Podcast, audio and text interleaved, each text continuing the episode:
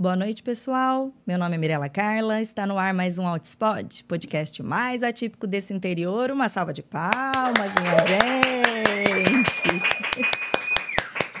Para você que está aí nos assistindo, por acaso você já está inscrito no canal? Me dá essa moral, minha gente, me dá essa bola, já dá o seu joinha, curte, comenta, compartilha.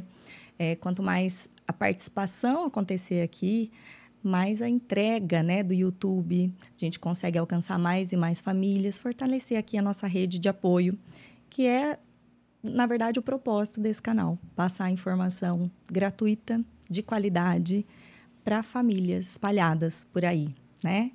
E deixa eu falar com vocês aqui do patrocinador do Hotspot, o IEPSIS, que é o Instituto do Dr. Paulo Liberalesso e da Emília Gama o IEPSIS tem muitos cursos disponibilizados, cursos mais pontuais, curtinhos, menos horas, é, cursos mais longos. E aí fica a dica para você que está pensando em fazer uma pós-graduação em análise do comportamento, para dar uma olhadinha na pós do IEPSIS. O pessoal da Altispod aqui tem desconto de 10% no valor total do curso, né? Só colocar ali o cupom Altispod e dá uma olhadinha no cronograma. Não é fácil, acho que tem umas 360 horas, né? Parte gravada, parte ao vivo. E, mas é uma pós muito completa. A gente vê um monte de cursos abrindo por aí. É difícil hoje a gente medir a qualidade desses profissionais, né? Dessa capacitação. Então, se você já estava pensando, aproveite essa oportunidade para fazer a pós do IEPSIS e já dá uma olhadinha em todos os cursos que tem disponível por lá, tá bom? Então, vamos agora ao bate-papo da noite. E o tema escolhido foi tratamento nos Estados Unidos, tratamento para o autismo. Qual a diferença? E até pegando um gancho do nosso último bate-papo, que também foi falando sobre os Estados Unidos, que teve o bate-papo com a Dani Botelho, para quem não assistiu, tá aí também. E a minha convidada de hoje, ela é mãe atípica, mora nos Estados Unidos, ela morava na Flórida, hoje está no Texas. E então, dei uma salva de palmas aqui para minha convidada Aline Vicente. Seja muito bem-vinda, Aline. Obrigada pelo convite, é um prazer estar aqui. Olha, eu já te falei isso em off, né? Mas eu quero deixar aqui registrado o meu agradecimento, que você foi de imensa importância para mim, assim, no comecinho dessa jornada, dessa minha família atípica, né? De me encaixar, de, do que fazer, do próximo passo. Eu, quando eu tive diagnóstico do Arthur, o Arthur está com seis aninhos. Eu tive com dois aninhos dele. E aí, quando eu fui buscar no, no Google, foi a primeira pessoa que eu encontrei, foi você. E eu comecei a maratonar, assim, tipo, Aline, sério, eu assistia repetidas vezes, assim, para ver se eu tinha perdido alguma orientação que você tinha dado. Eu voltava, às vezes, em outros vídeos, eu passava para minha mãe, que aí minha mãe também assistia tudo. Uhum. É, eu compartilhava com meu marido, sabe? Então a gente meio que acompanhando daqui. E foi muito importante para eu me sentir pertencente, porque uhum. eu me sentia muito sozinha. E, e mesmo na época, eu, é, né, eu sempre falo que eu tenho uma família super grande, unida, todo mundo junto e misturado, muitos amigos, mas eu até então não tinha ninguém com autismo que eu soubesse vivenciando isso. Então, muitos medos, muitas inseguranças, né? Acho que o, o, a dificuldade do diagnóstico vem do desconhecimento, desse medo, uhum. né? Do que, e aí, como é que vai ser? Uhum. Então, você foi fundamental, fundamental, tanto para mim quanto para muitas mães aí. Então, fico meu muito obrigada para você. Imagina, imagina. Eu nem, de verdade, é muito difícil mensurar isso né? Eu escuto bastante. Na época, a Laura tem um diagnóstico, a gente tem um diagnóstico dela há seis anos, mais ou menos, né? Seis anos é alguma coisa. E na época, eu procurava informação e eu quase não encontrava. Principalmente no caso de é, autistas mais leves, né? Que não eram, não são clássicos, não tinha, ela não tinha as características clássicas, né? Depois a gente pode falar sobre isso. Então era muito difícil encontrar. E, e, eu sei, muitas pessoas mandam exatamente isso para mim. Falou assim: quando você começou a falar as características da Laura, a gente sai daquela bolha do clássico e você fala assim, gente, não, eu acho que realmente meu filho tem alguma coisa, porque a gente sente, né? A gente como mãe, A gente sente. Sente. Então, essa, é, esse é o, a, o meu maior feedback é esse. Nossa, eu, quando eu te conheci, você fala, falou das características da Laura, falei, nossa, então talvez meu filho também seja autista. Nossa, para mim foi demais. Assim, você foi a primeira pessoa que eu encontrei. Aí, através de você, eu conheci o Dr. Gadia. Uhum. E comecei também a tentar stalkear ele na época, mas eu ficava. Uhum. Eu achava é, no YouTube reportagens recortadas, assim, de que ele uhum. tinha né, participado de algum jornal, dado alguma entrevista, alguma coisa assim. Sim. Aí encontrei a Cacá, do Autistólogos, e a Maíra Gaiato. Uhum. Foram, Sim. por bastante tempo, foram vocês ali, assim, que eu, que eu me alimentava ali de informação. E, menina, uhum. na época, eu hum, cheguei a falar pro meu marido, assim, falei, nós vamos lá lá onde a Aline tá. Nós, nós vamos embora. Vamos para os Estados Unidos, vamos atrás do Gadia, vamos atrás da Aline, né? Tipo, e ele assim, uai, não sei se achar que, que é a solução. Mas eu cheguei a pensar nisso, de tão perdida que eu tava no início, né? Uhum. E, e também para mim foi muito importante quando você explicou o que era o ABA, um ABA de qualidade, a questão da uhum. intensidade de horas. Então, uhum. para mim, foi um divisor de águas, assim, tipo, não, então agora eu tenho uma informação concreta do que, que eu tenho que buscar aqui. E aí eu achei.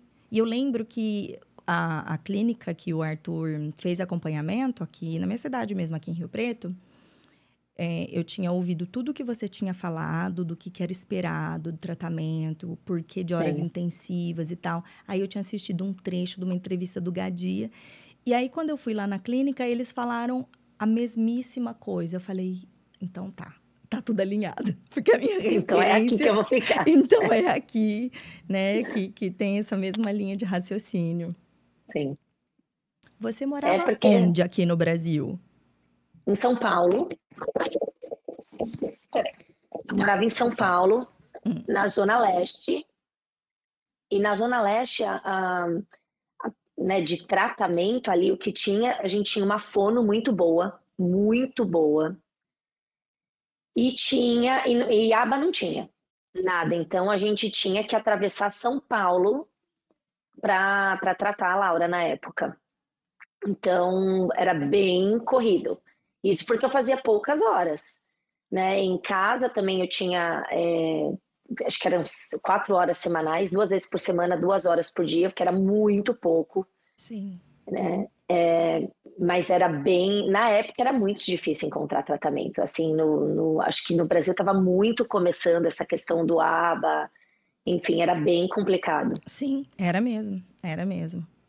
E, só que você, então, você teve o diagnóstico, vamos lá do comecinho. Que idade que estava a Laura? Ó, eu comecei a desconfiar por volta de um ano e meio eu, porque eu, eu tinha sobrinho, um sobrinho praticamente da mesma idade da Laura. Né? A Laura, ela de bebê hoje, olhando para trás, eu consigo ver algumas coisas, porque eu tive a Sara, né? A, a, minha segunda, que é típica.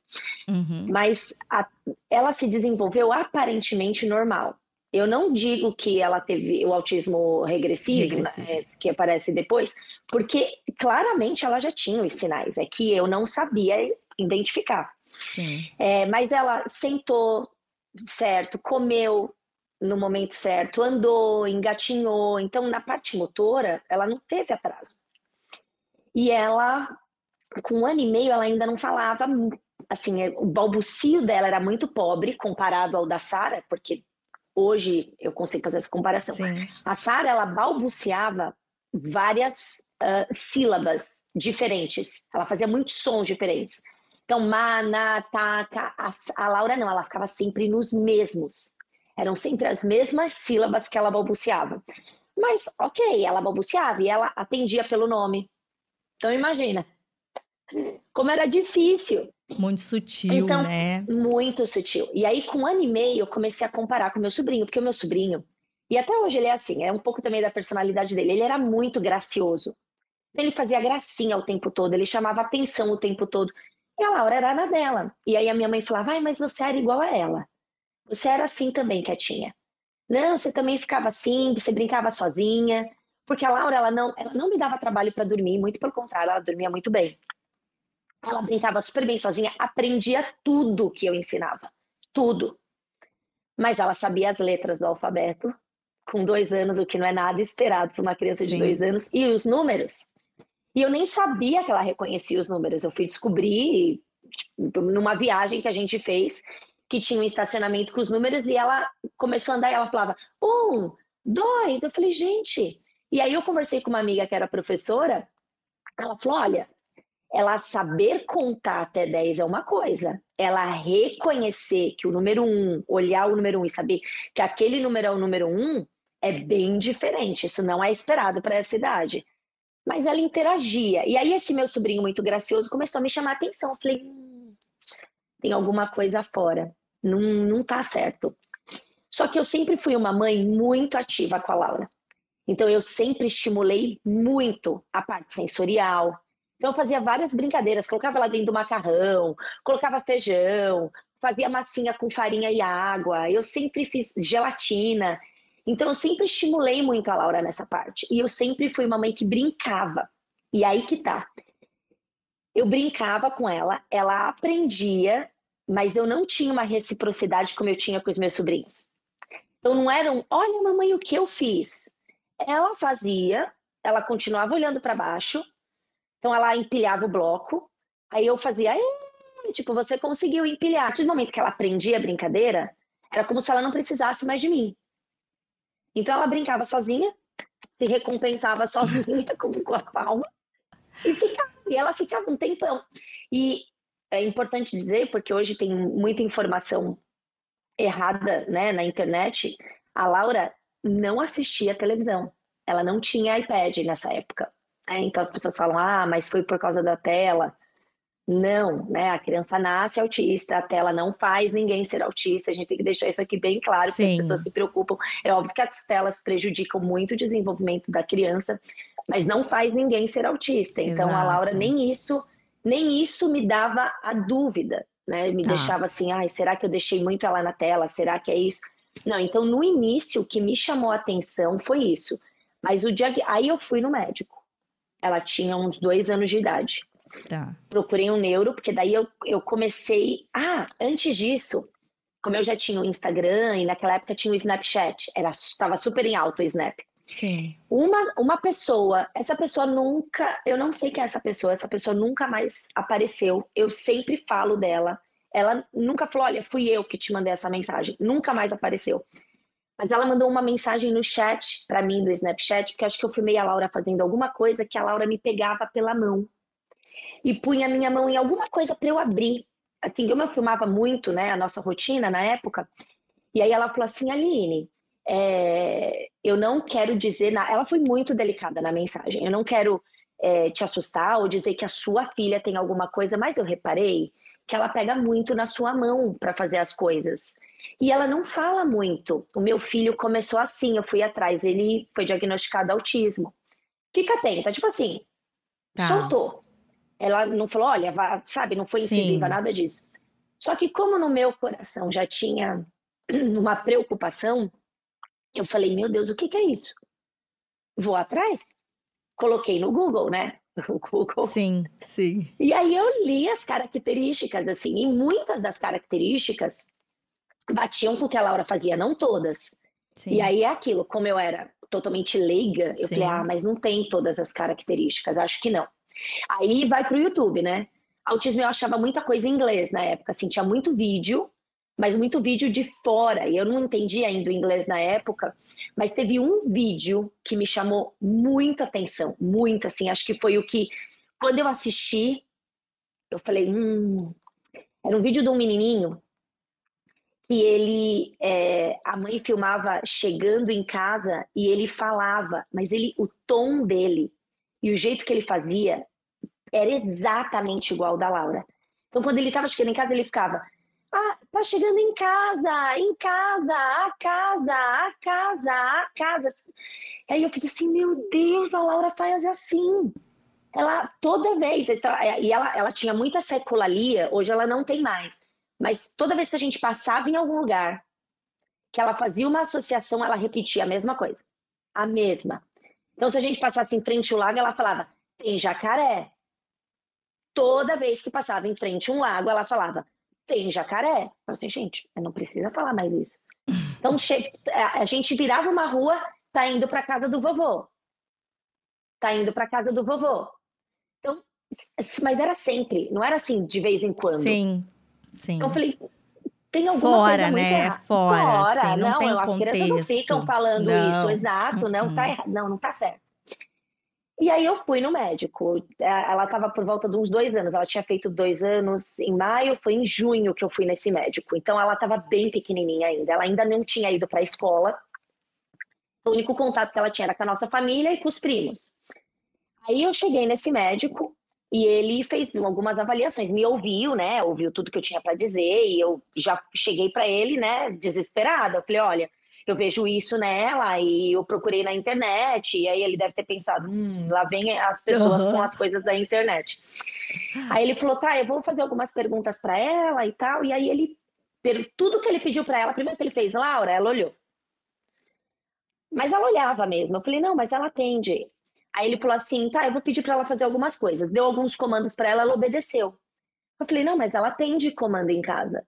Só que assim, hoje, olhando para trás, então, por exemplo, a Laura com dois anos, os comandos que ela atendia eram os comandos que a Sara atendia com um ano. Então, atende comando, mas são comandos muito simples. Muito simples. Eram muito simples.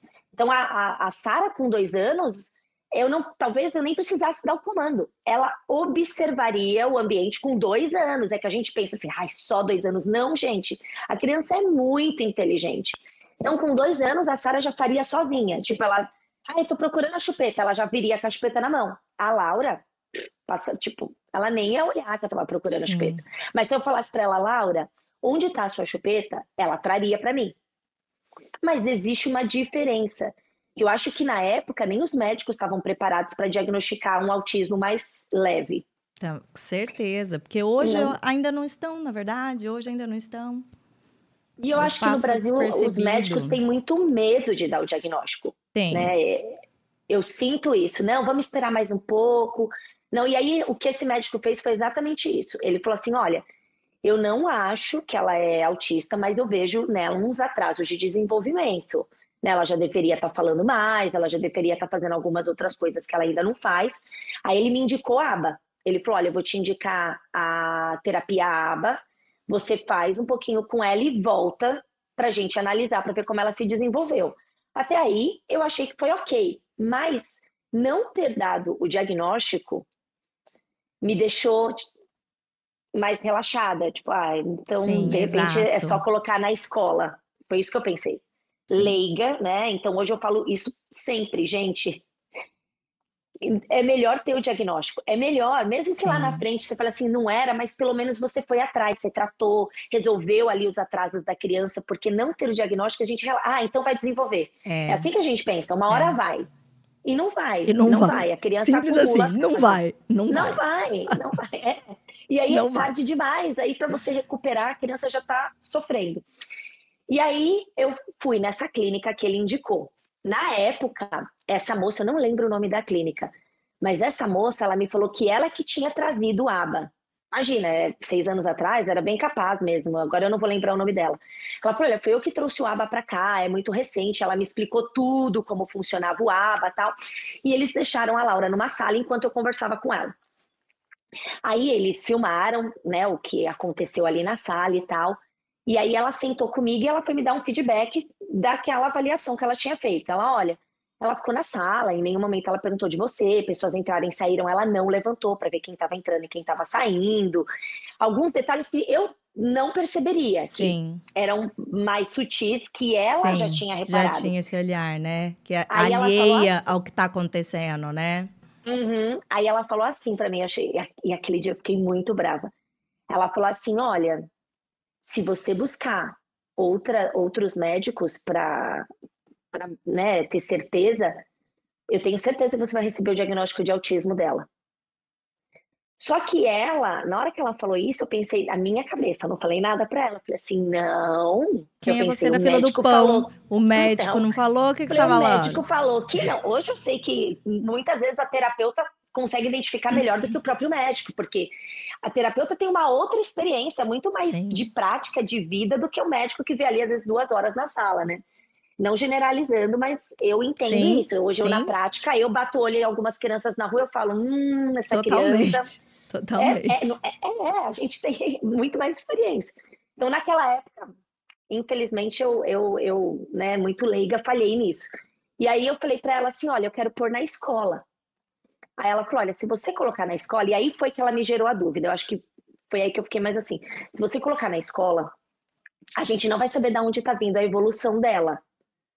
Ela falou: aí se, se ela vai melhorar, você não vai saber se foi da terapia ou se foi da escola.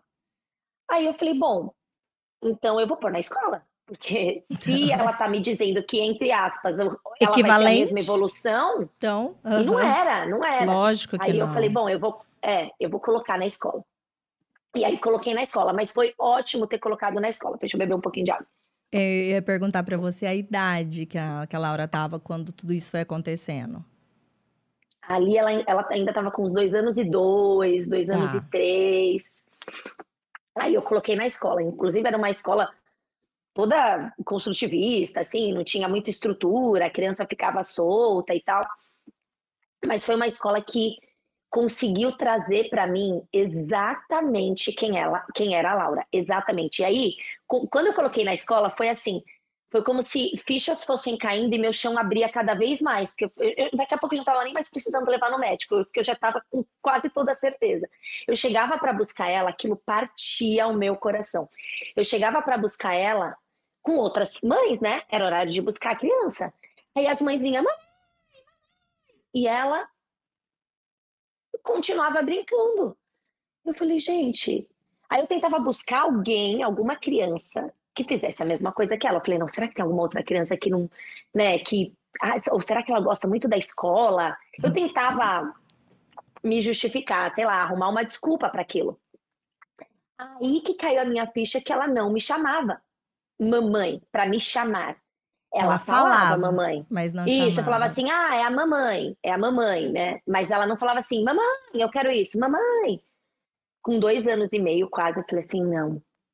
Gente, ela não me chama de mãe. Falei, não. E aí acho que foi isso que pegou mais pro Gadia, porque eu já fui com essas informações para ele, tá. né? Isso mais para frente. Aí passou o primeiro semestre da escola e eu já tava assim muito mal muito mal, porque eu falei assim, né, ela não tá desenvolvendo, tem alguma coisa muito errada. Eu fui no médico, o médico falou que não era nada, o que, que eu vou fazer? Eu tava desesperada, e eu sei que muitas mães se encontram nessa situação, Sim. de vai no médico, ninguém, ah, não é nada, não é nada, não é nada, mas eu deveria naquela época ter voltado a procurar a terapeuta. Então assim, vou lá naquela mulher, né? Mas na época eu nem pensei nisso. E aí eu encontrei no Instagram uma menininha, inclusive foi a mãe dela que me indicou o Gadia, a Bia na época, a Bianca é, que a, a, mãe dela falava um pouco dela e ela falou e ela tava lá que a menina era autista, mas assim caiu do nada no meu Instagram, porque na época o algoritmo do Instagram não é que nem é agora, que ele fica mostrando Sim, só o que você quer, né? É, não, era meio aleatório, não tinha isso.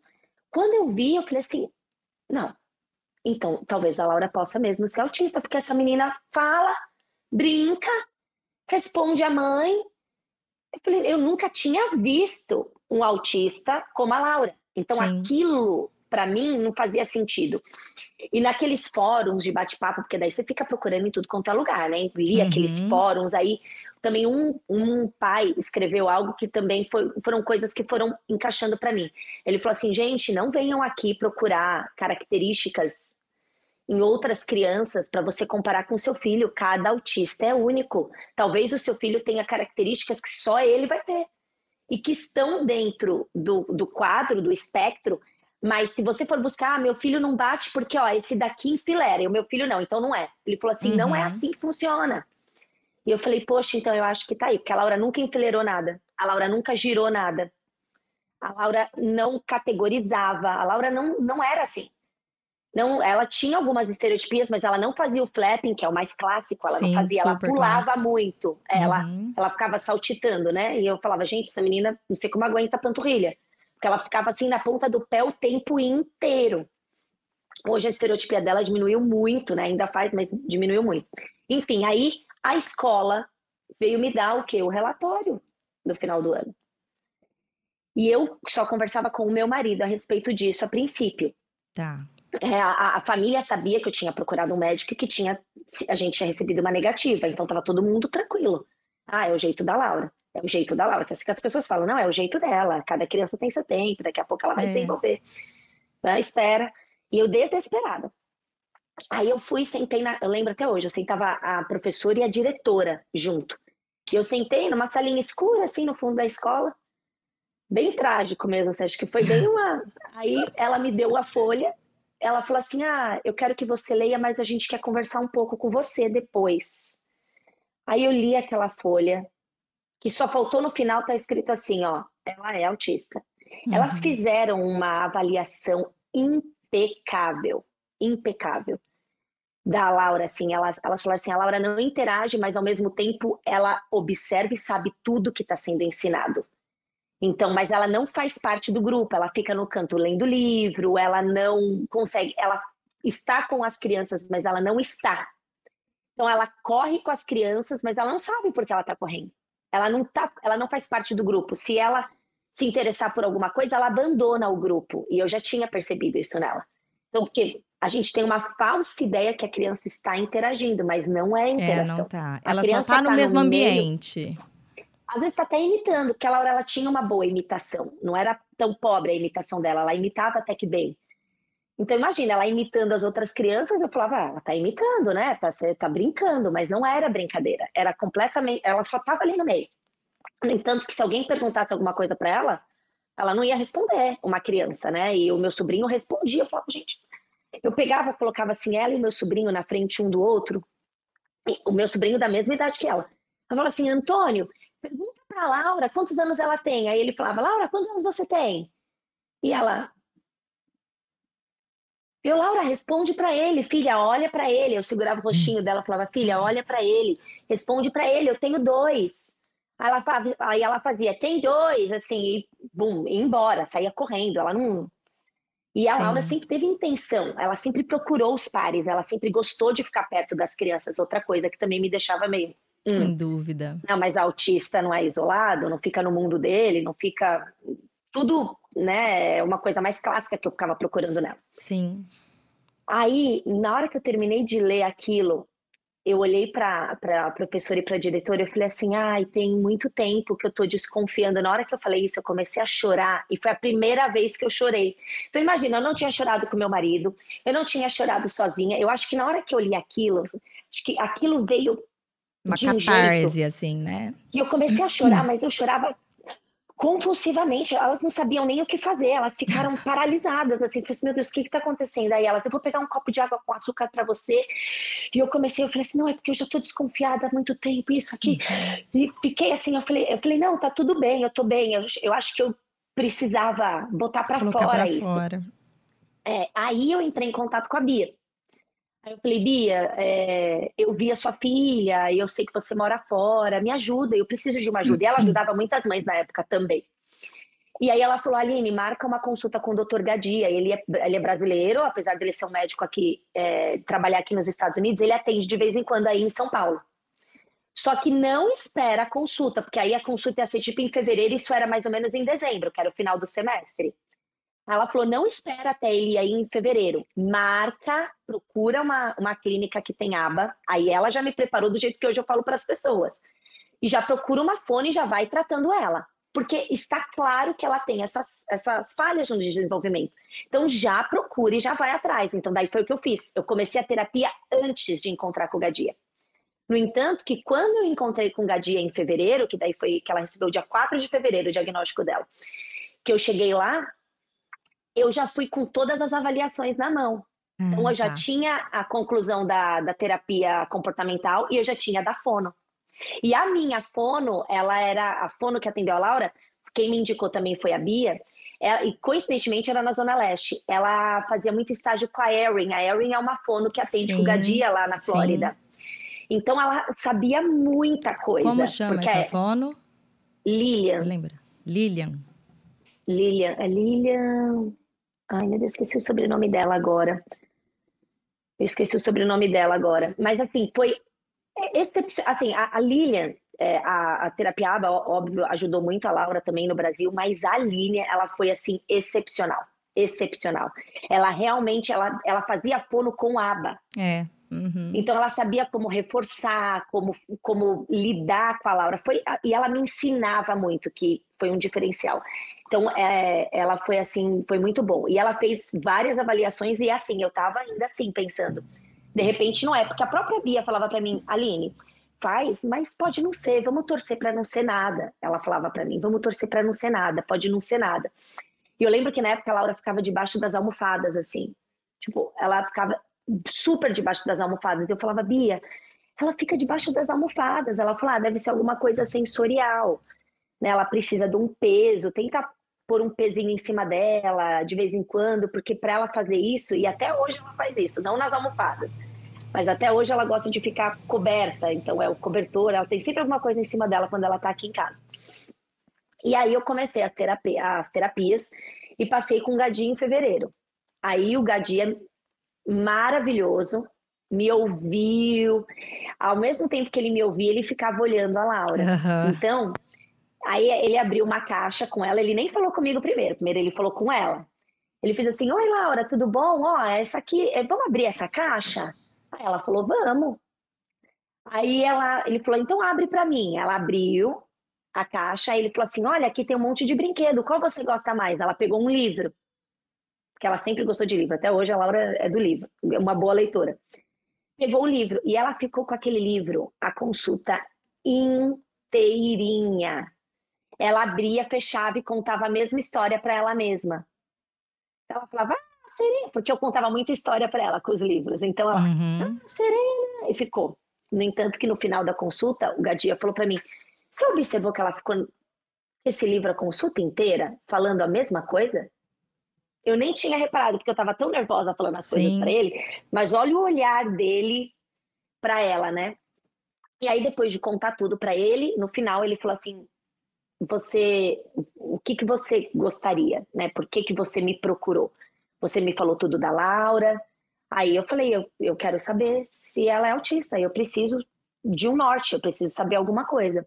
Aí ele falou: Eu colocaria a Laura no espectro Aí ele comentou essa coisa do livro, ó, como ela agiu. Ele falou assim: você nunca tratou ela, então ela para uma criança autista, ela está muito bem desenvolvida para quem nunca fez nenhum tratamento. Então, Sim. ela se comunica com você, hum. ela atende os comandos. Ele falou: eu arriscaria dizer que ela é, tá naqueles 3% que vai ter uma vida bem independente, é, mas você tem que fazer as terapias para confirmar isso. Eu não vou te dar certeza.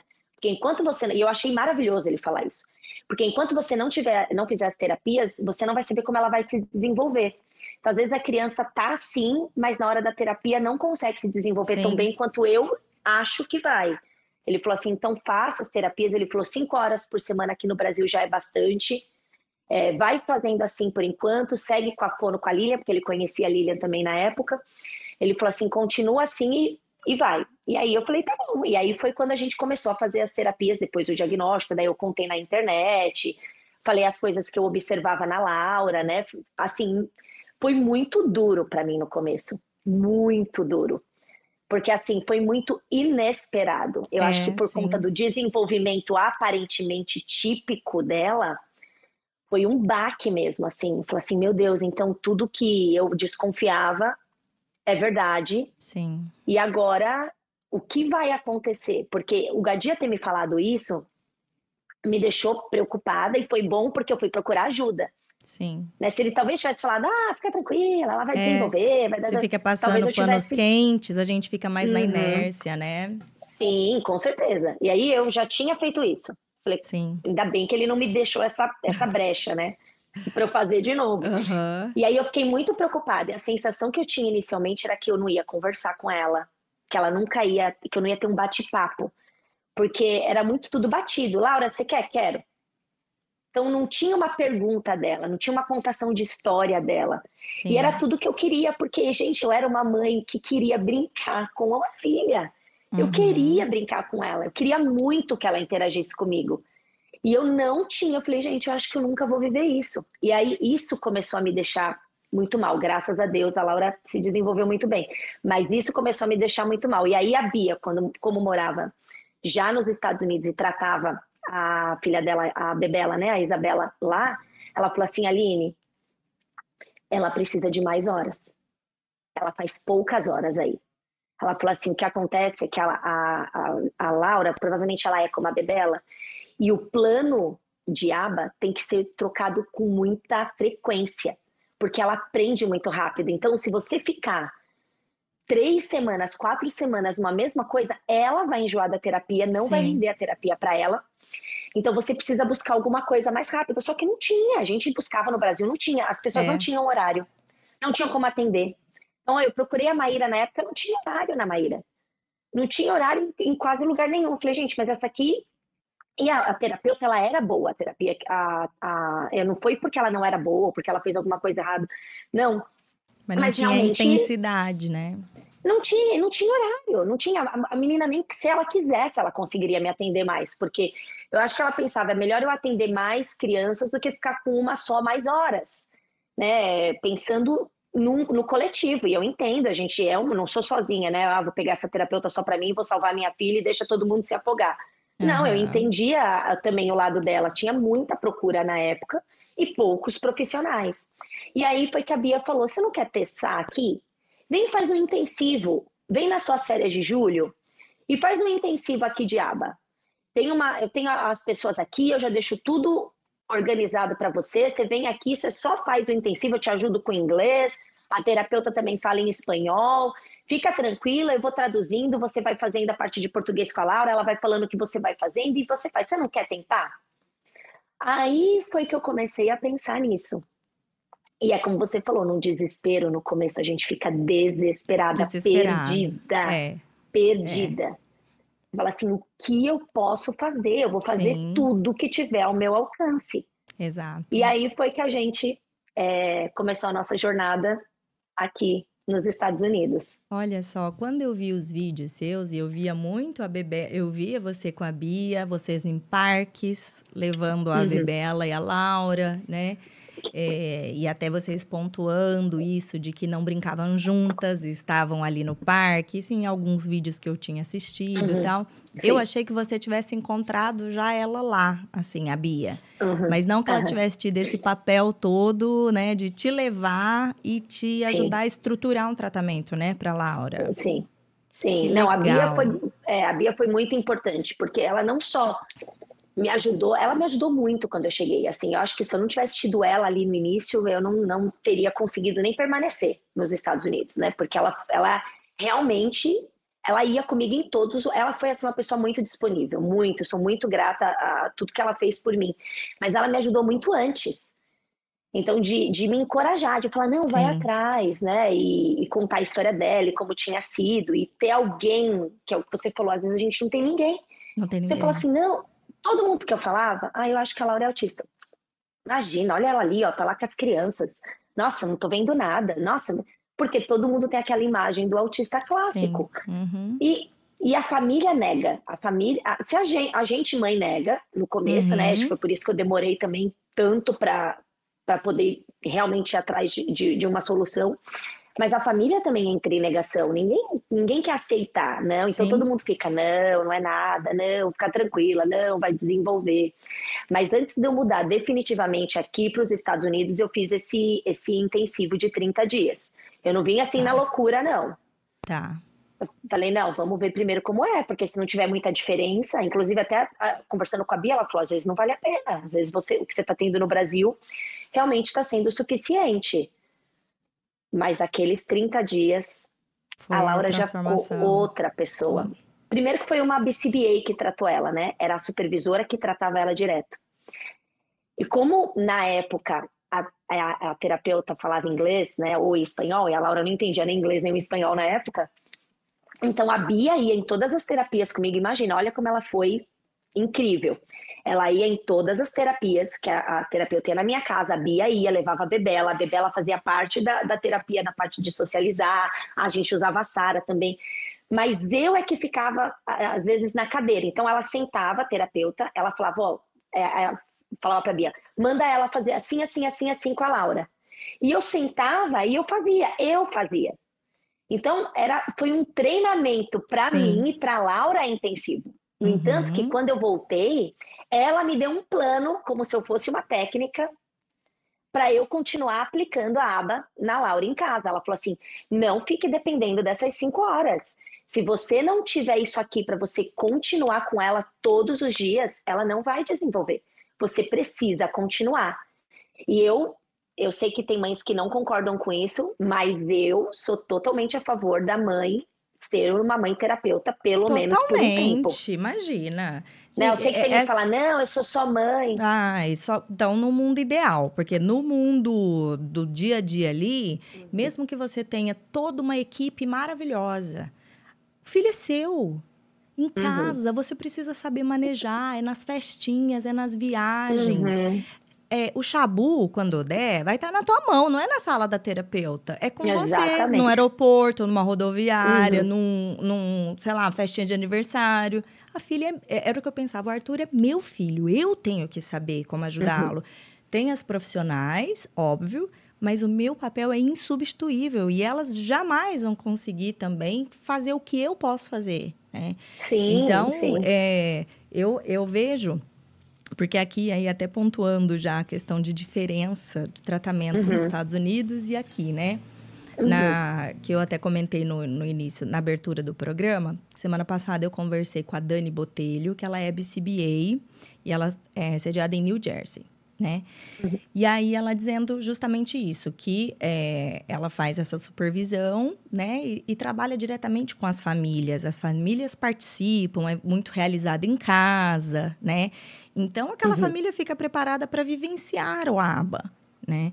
Isso. Aqui não temos isso, porque primeiro que não tem na escola, então a gente tem é, clínicas, né? Que você uhum. leva para fazer o tratamento. O Arthur fez em clínica, ele nunca fez em casa. Ele fez na clínica. Uhum. É que eu reproduzi em casa também. Uhum.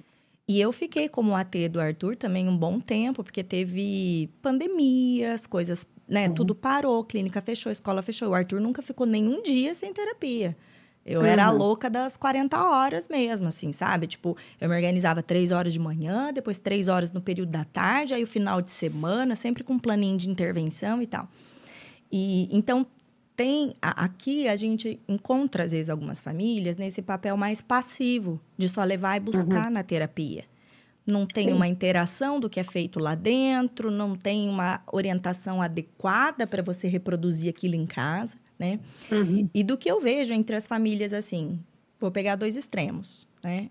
Uma família totalmente Sim. desassistida, que teve aquela mãe, foi fazer cursinho, foi tentar se capacitar e reproduzir, e com alguma orientação, mas ela de frente, né, no tratamento da criança.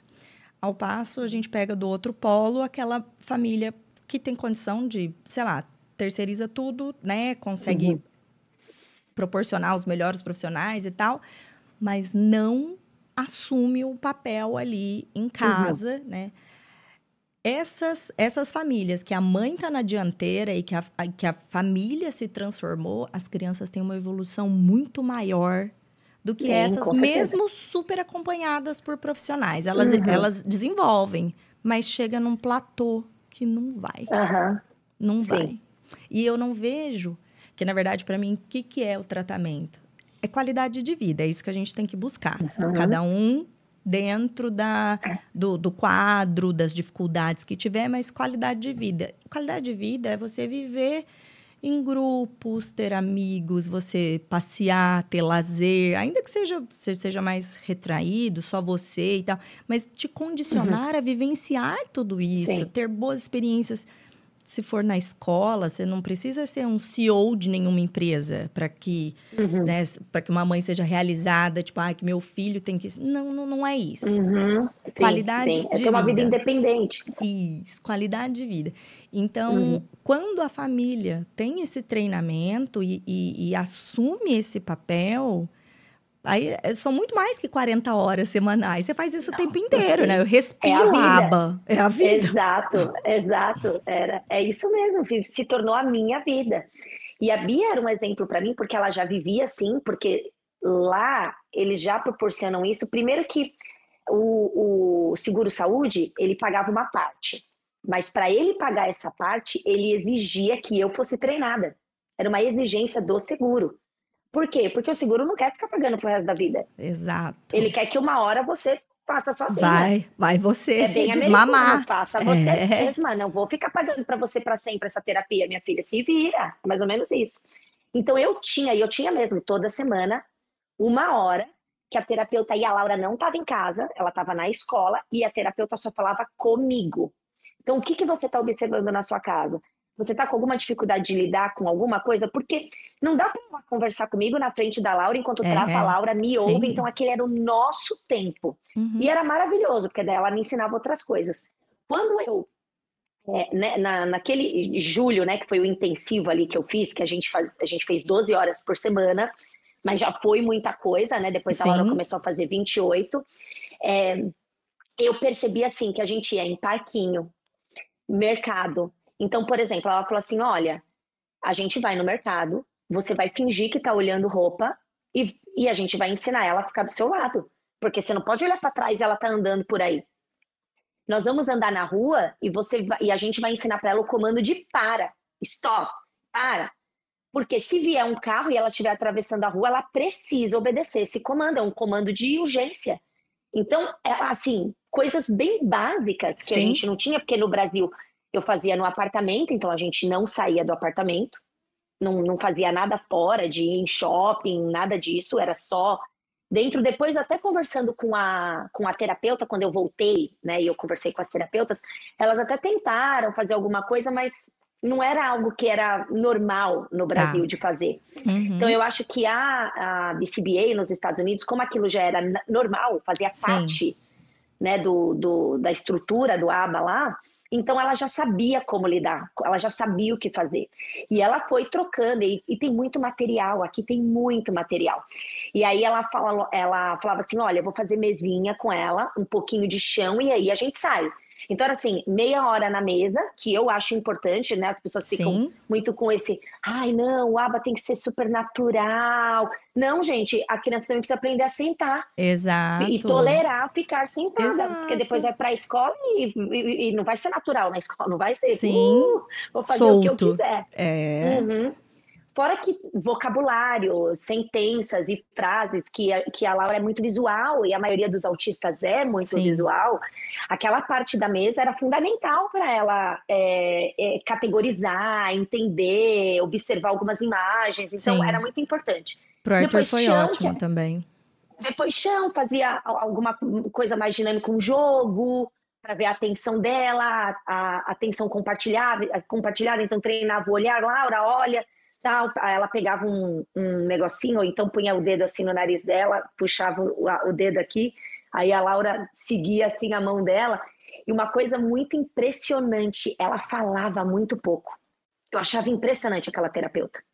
Ela não ficava, Laura, olha para mim, Laura, olha para mim. Ela não fazia isso. Ela sempre chamava a atenção da Laura para Laura olhar com alguma coisa, ou com o dedo, ou ela pegava um papel, ou era impressionante. E ela falava para mim, não fique repetindo as coisas para ela. Você usa cartões, você usa símbolos. Você deu um comando, você vai lá e mostra para ela de novo, ó, ó, né? Não, então só mostra assim, não fique falando, falando, falando, Isso. falando. Eu acho assim, ela deu várias dicas maravilhosas. E aí voltei e falei pro meu marido, né? Eu falei, olha, a menina é outra criança, é outra. Todo mundo viu quando a gente voltou, foi nítido para a família a mudança Uhum. da Laura. Assim, a forma como ela já estava interagindo e falando um monte de coisa. E eu falei, gente, Tem que ir. não vai dar. Eu vou para lá, eu vou para lá, vou ficar aqui. Vou, uma menina vai demorar 10 anos para desenvolver, e lá a gente vai fazer em 5, porque se em um mês ela, ela desenvolveu tudo isso, eu vou para lá. Aí começa, ai meu Deus, e agora? Como é que vai ser? E eu falei assim: olha, eu vou sozinha. Eu já estava tão desesperada.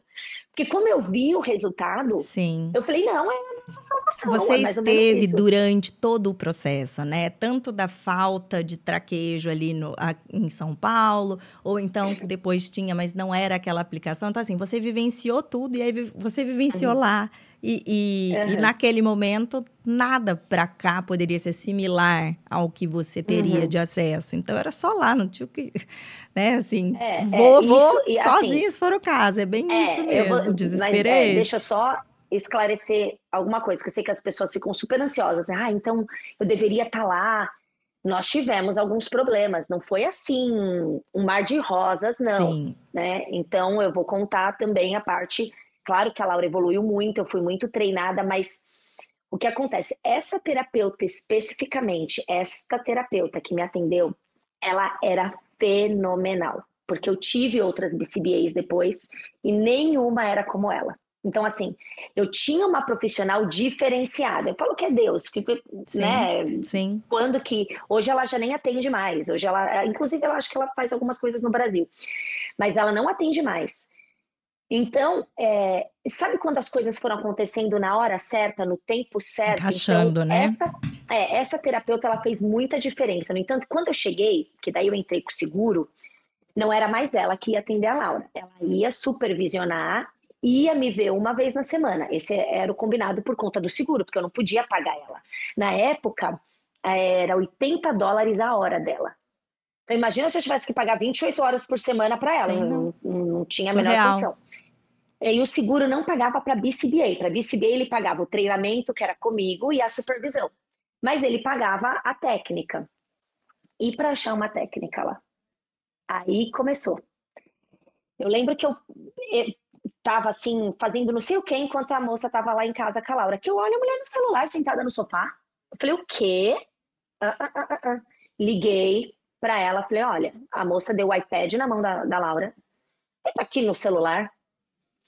Aí eu comecei a entrar em pânico, porque imagina, eu tinha ido para lá para isso e eu não achava uma técnica. Aí eu comecei a chorar. Eu falei, aí eu falei, Vicmar, então, o nome da, da terapeuta é Vicmar. Eu falei, você vai ter que me atender. Eu falei, eu não sei, a gente vai ter que. Ela falou, não, então eu vou fazer o seguinte, eu vou te atender por enquanto. Não tem problema, eu entro como técnica, eu não vou acionar, não vou falar pro seguro que eu é que tô, para você não ter problema, até a gente achar uma técnica boa para você. Eu falei, ok. Aí fui testando até achar uma que foi bem, a Laura se deu bem com ela e eu ficava de olho, né? Para ver se estava fazendo ali. E aí ela trocava direto, o, né? Toda semana ela trocava o programa da Laura. Toda semana, toda semana. Então a Laura foi desenvolvendo muito rápido, foi trocando. E aí ela preparou a Laura para a escola, fez um, um, um preparatório para a Laura, foi para a escola e na escola colocou uma técnica com ela, porque a escola lá nos Estados Unidos aceita é, essa escola especificamente, né, aceita ter uma terapeuta na sala de aula. Então, a terapeuta ficava quatro horas com ela na sala de aula, ajudando ela a sentar, fazer a lição e tal. Ficou um ano. A Laura teve um ano de ajuda. Depois desse um ano, a própria professora falou assim: Eu acho que ela não precisa mais. Uhum. Eu fiz o curso porque, a, olha só, a professora se apaixonou tanto por isso, porque a Bebela e a Laura estudavam na mesma escola. Ela falou: Vou fazer o curso. E ela fez o curso de, de RBT, né, que é a técnica, e ela falou: não, eu, eu dou conta delas, pode deixar, eu vou dar conta delas aqui, não precisa mais da terapeuta. E a própria professora dispensou a terapeuta da escola, é, mas a gente teve vários problemas. E aí, é, no fim de tudo isso, né, depois de uns dois anos ali tratando a Laura, em casa a gente foi diminuindo aos poucos. Essa supervisora, ela saiu de cena, ela parou de atender. E aí foi quando eu comecei a receber outras BCBAs. Aí eu falei, hum, essa daqui não, não, não, não, não vai saber lidar com a Laura.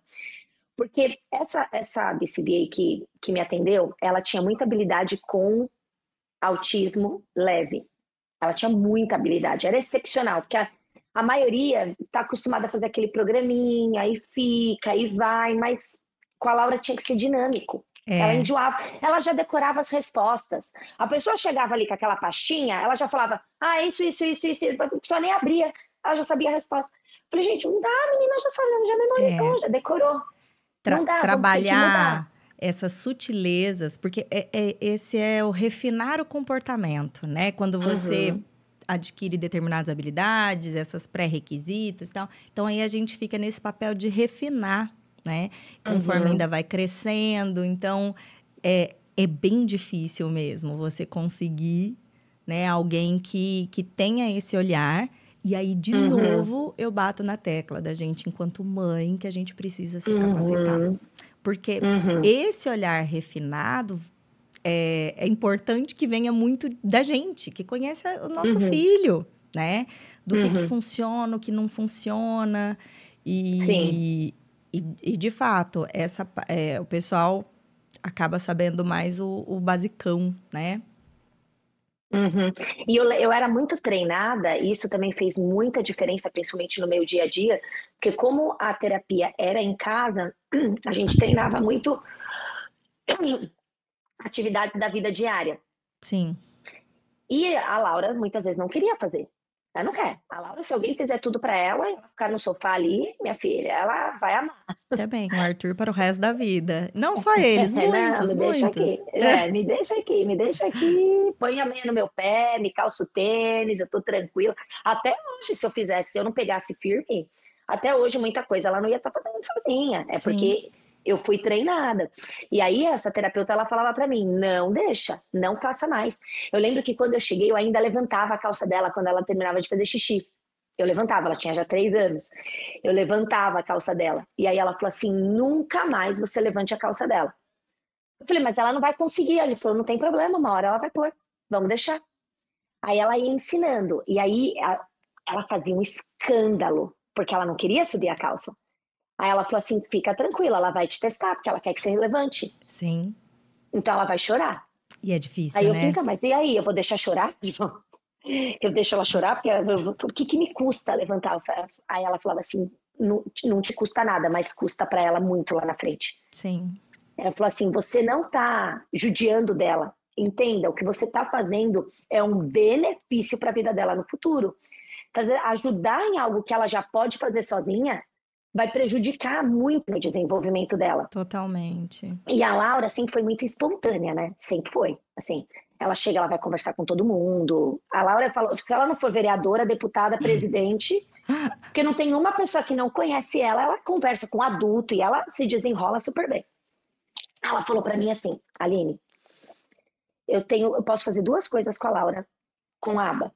Eu posso deixar ela espontânea do jeito que ela é, que eu acho sensacional, porque do jeito que ela aborda, que ela fale, que ela é muito natural, ou a gente pode colocar, é, é, ensinar tudo para ela, como ela senta, como ela levanta, como ela... ela falou, eu particularmente não gosto dessa abordagem de controlar a criança nesse nível.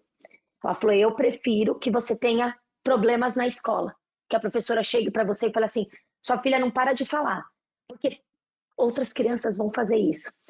Pode ser que fique mais estranho ela ser uma menina super, hiper comportada, que eu posso deixar ela assim, com aba, a gente treina ela para ela ficar super, hiper comportada, mas eu acho que vai parecer mais estranho ela ser assim, esperar sempre um comando para fazer alguma coisa, do que ela ser quem ela é. O que, que você prefere? Falei, não, eu quero que a Laura tenha a personalidade dela, não quero modular a personalidade dela nesse nível, ela é assim. Sim. Ela é engraçada, faz piadas, fala umas coisas nada a ver, é normal, né? Uhum. Aí, eu, aí, e aí isso me chamou muita atenção nela também, esse olhar e essa oportunidade que ela me deu. De respeitoso, uhum, de respeitar de, de a essência dela, né? Assim, uhum. olha, isso aqui a gente não precisa mexer vai mexer porque é uhum. é conveniente para quem, né? Uhum. É, porque a gente tem que ter esse olhar de, olha, isso eu sempre me policio muito nesse, nessa questão uhum. do Arthur, no que que eu preciso intervir, porque eu sei que aquilo vai ser uma dificuldade para ele. E do que uhum. não, não tenho. Ele é assim e é isso, né? Mas de fato, quando eles são é, acho, não, sei se pode generalizar de serem mais passivos, mas eu, eu vejo uhum. muito esse, esse comportamento, né, na, nas crianças autistas, de não serem tão, Sim. de não, não serem independentes, de, de, de, de, já ir fazendo e se resolvendo. De uma proatividade, falta Isso. uma proatividade. Proatividade.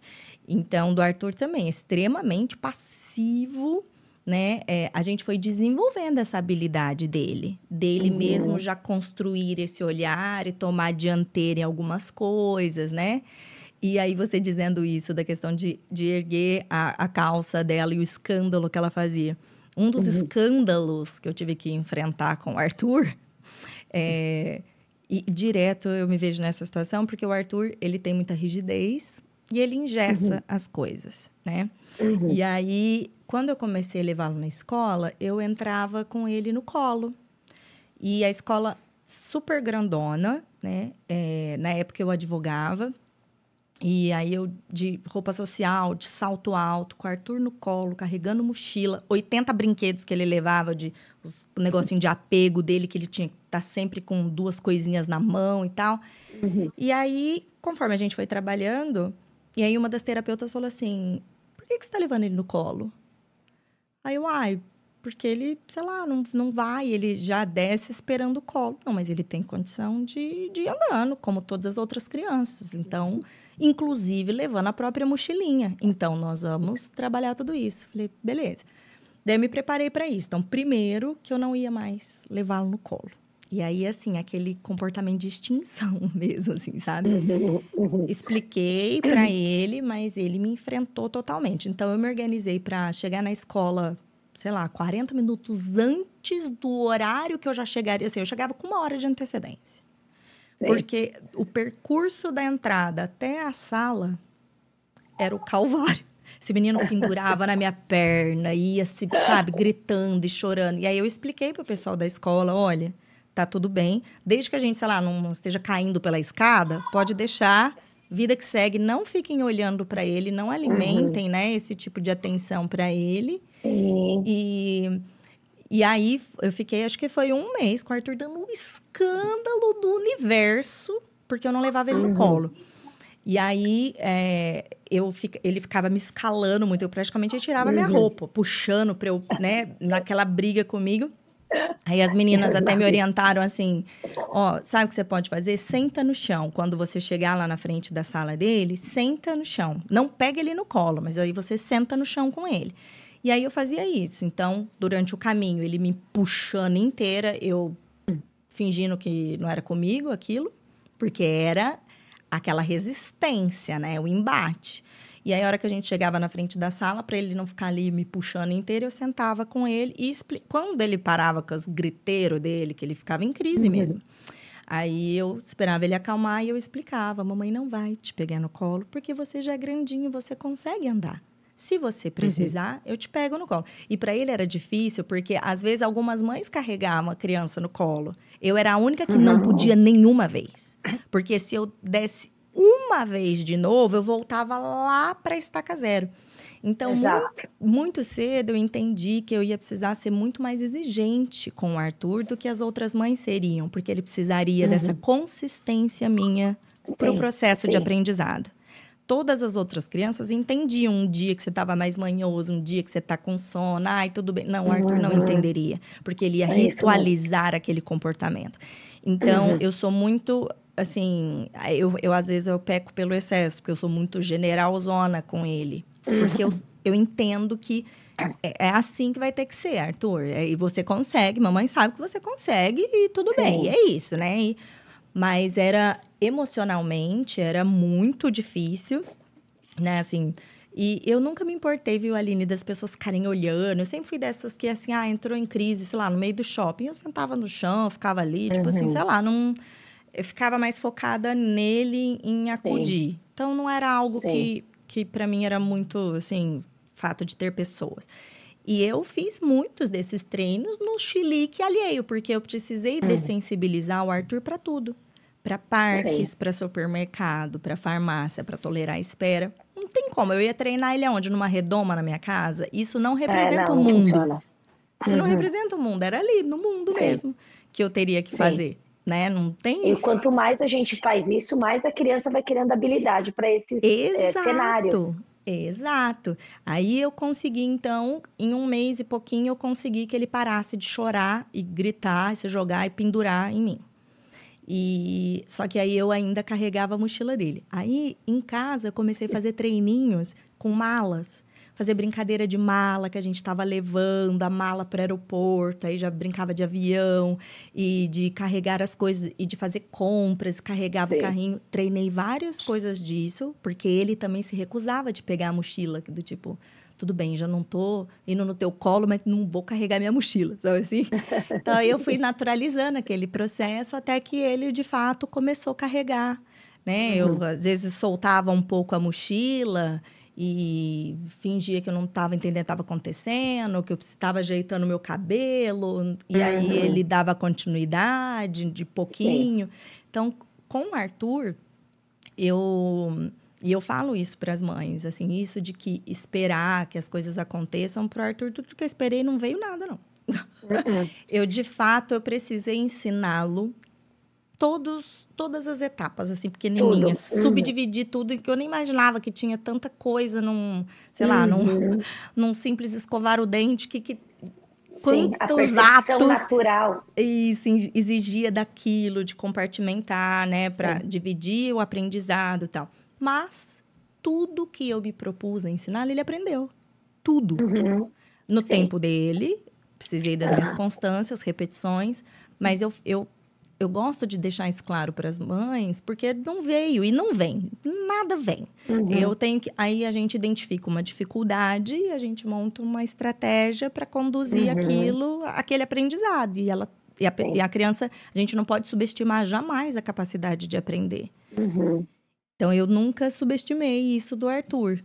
Sim. Ele vai aprender, ele vai. É. Pode demorar, sei lá, 60 anos, ele vai, né, uhum. no tempo dele. Desistir, e aí a gente sim. não desistir e ir fazendo sempre o nosso melhor, né? Mas aquela sim, constância. Sim. Eu assistia muitos treininhos que você fazia, assistia muitas trocas suas com a Bia.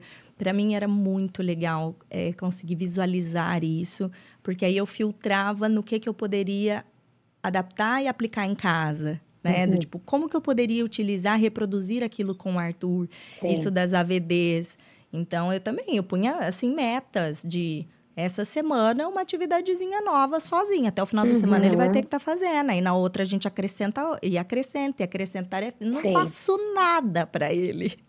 E aí, às Sim. vezes, né, assim, fica parecendo... É, é ai, aquela mãe nossa, né? Como você disse, poxa, não posso só levantar ali para ele?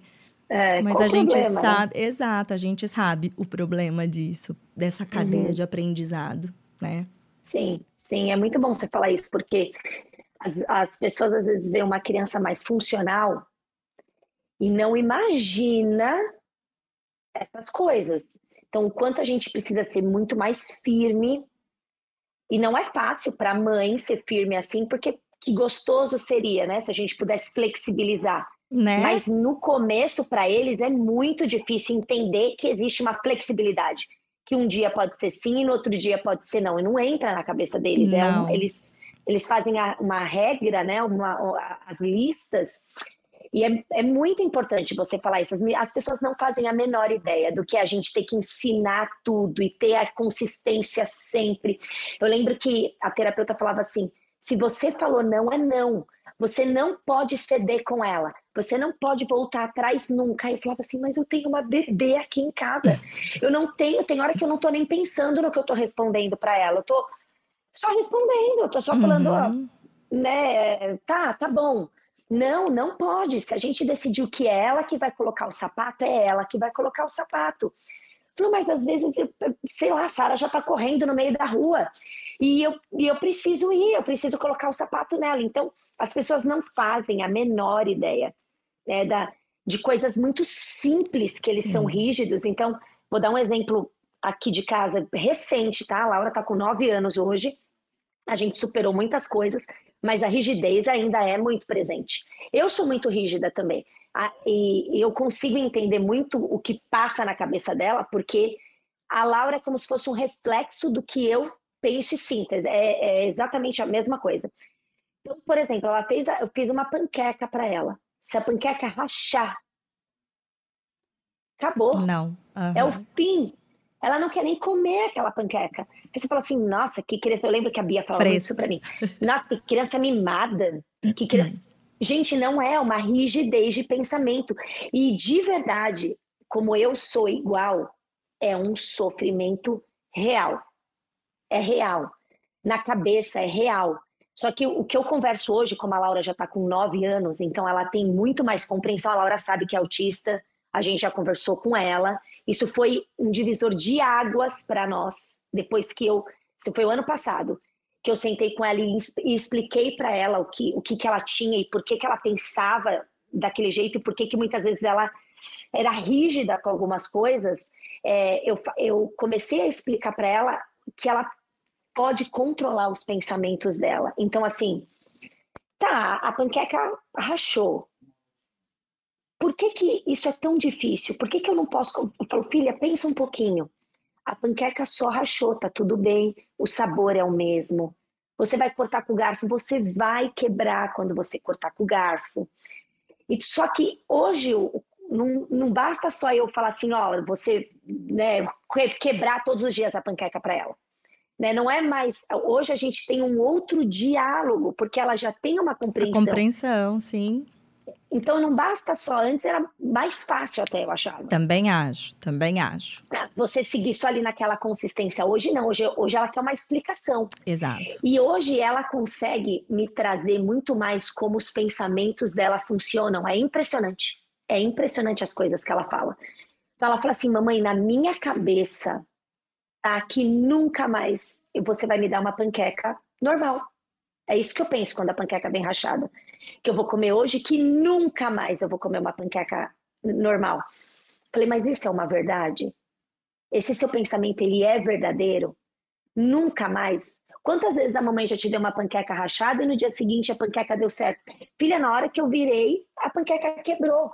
É verdade.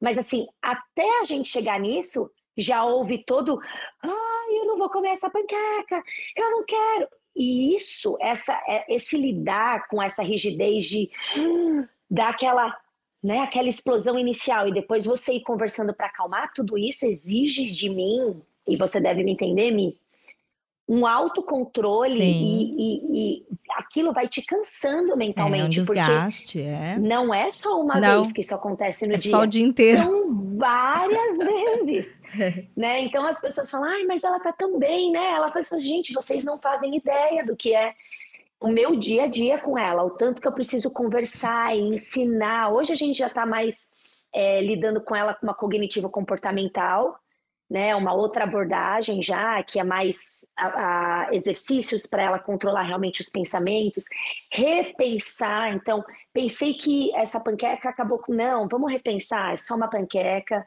vai ter o mesmo gosto, eu vou. E, e trabalhando isso com ela. É outra, é, assim, vai chegando na pré-adolescência e ali que a criança já começa a conversar, muda muito.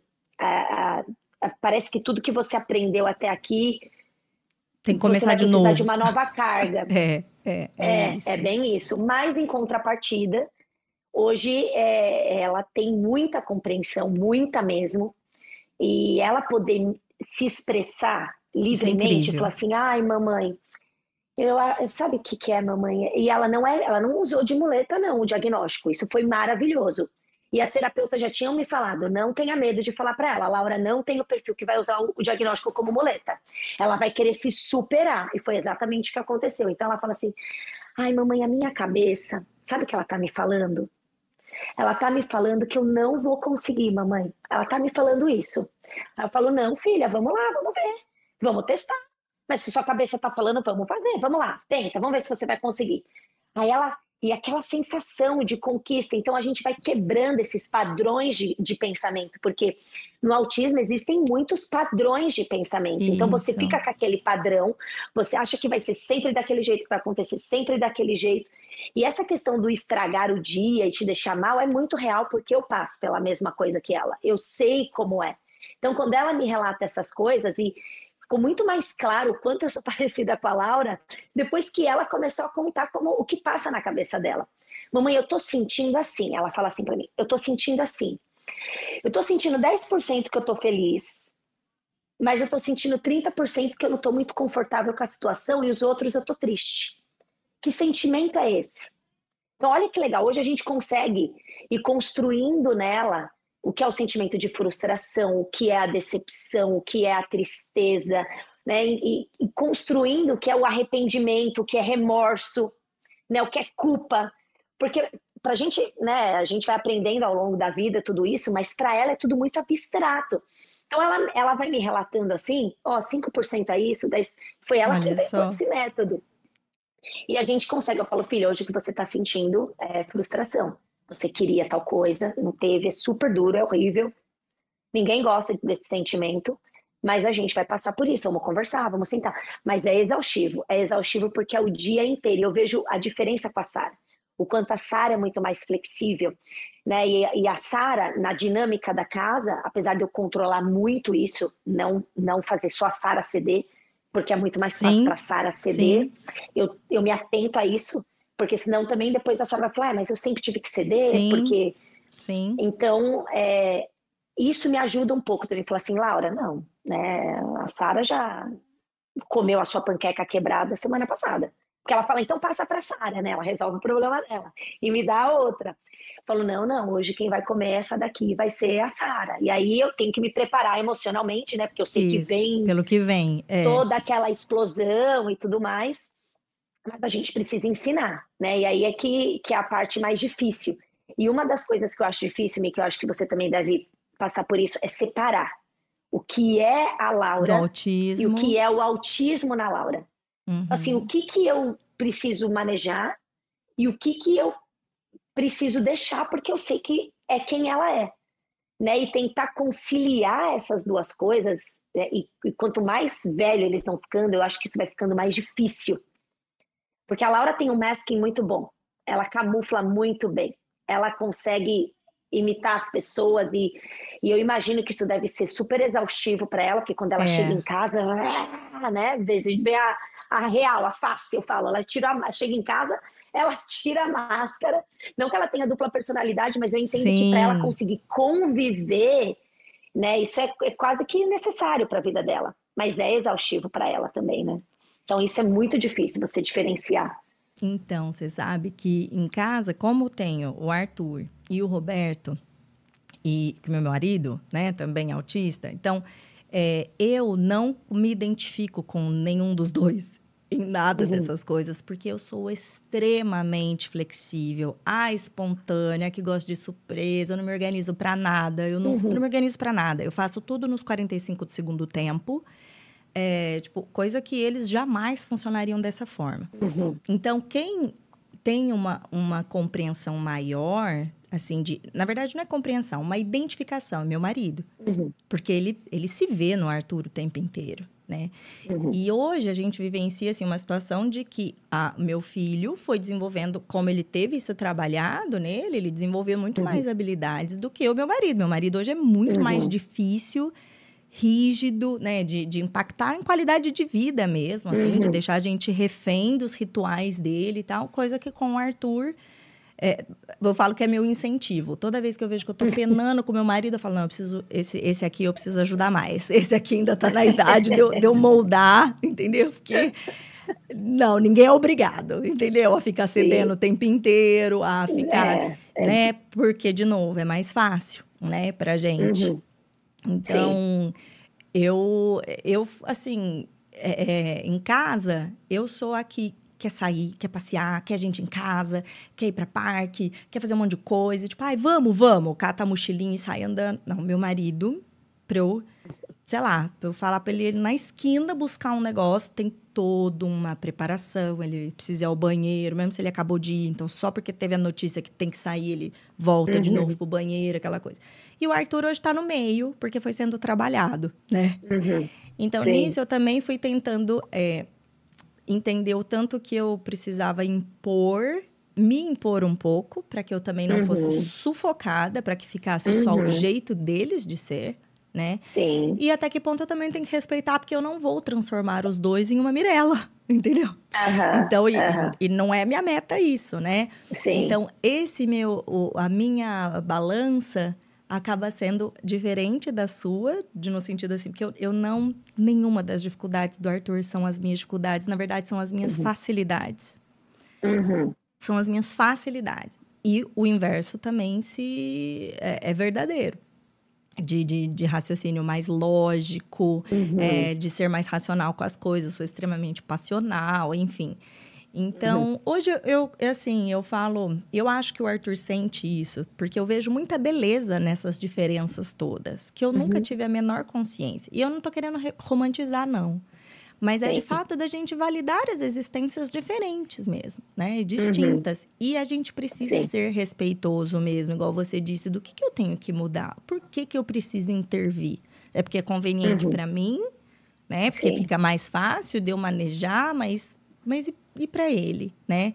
Então eu fico muito com esses questionamentos, observo muito quem está atuando com o Arthur, se está também tendo essa questão do do uhum. assentimento, da, do respeito, né? É, uhum. Que eu não, não quero transformar ele em nada diferente do que de uhum. fato ele é. Mas eu preciso ajudá-lo com as com a desenvolver essas habilidades, né? E isso da, da rigidez, a rigidez ela traz muito sofrimento. A pessoa uhum. rígida, ela sofre o dia inteiro por um milhão de coisas que eu fico assim, Sim. cara, eu não tô acreditando que isso é um problema para vocês. Tipo, sabe? Uhum. Ah, isso não é nada. Tipo, não, assim, tá tudo bem, né? E, Sim. Então, quanto mais. Isso para todos. Quanto mais a gente conseguir flexibilizar comportamentos, mais leve fica, né? Sim, sim. Então, isso do Arthur, isso do funcionamento dele, é o que você disse, acaba sendo o tempo inteiro. Hoje ele também tem uma compreensão muito grande, mas ele ainda, né, seis aninhos, então ele se fala autista, mas não entende exatamente o que, que é, né? Uhum. E eu acho engraçado que ele brinca com os dinossauros, aí ele põe, ah, esse aqui é autista, esse dinossauro. Aí esse dinossauro, tipo, sei lá, né? Tá ali, assim, né? Não sabe muito o que, que é. é o que ele tem, né, de é, informação. Isso, exato. E, mas eu tenho que trabalhar o tempo inteiro para melhorar esse funcionamento dele para a vida, né? Então, um uhum. exemplo de ontem, por exemplo. O Arthur tinha dormido na casa da minha mãe e no dia anterior ele tinha montado cenários pela casa, pela minha casa. Brinquedos uhum. espalhados para todos os cantos, que hoje, hoje que volta às aulas aqui. E aí, férias, enfim. E aí, o Arthur tem aquela coisa de como está, fica. Eu montei uhum. daquele jeito, não se mexe. Aí Sim. os amiguinhos vão brincar, ele, ele fica vigiando o cenário. Não, é aqui que não pode. E eu sempre trabalhando, filho, pode. Ele quer brincar diferente, ele tem uma forma diferente, né?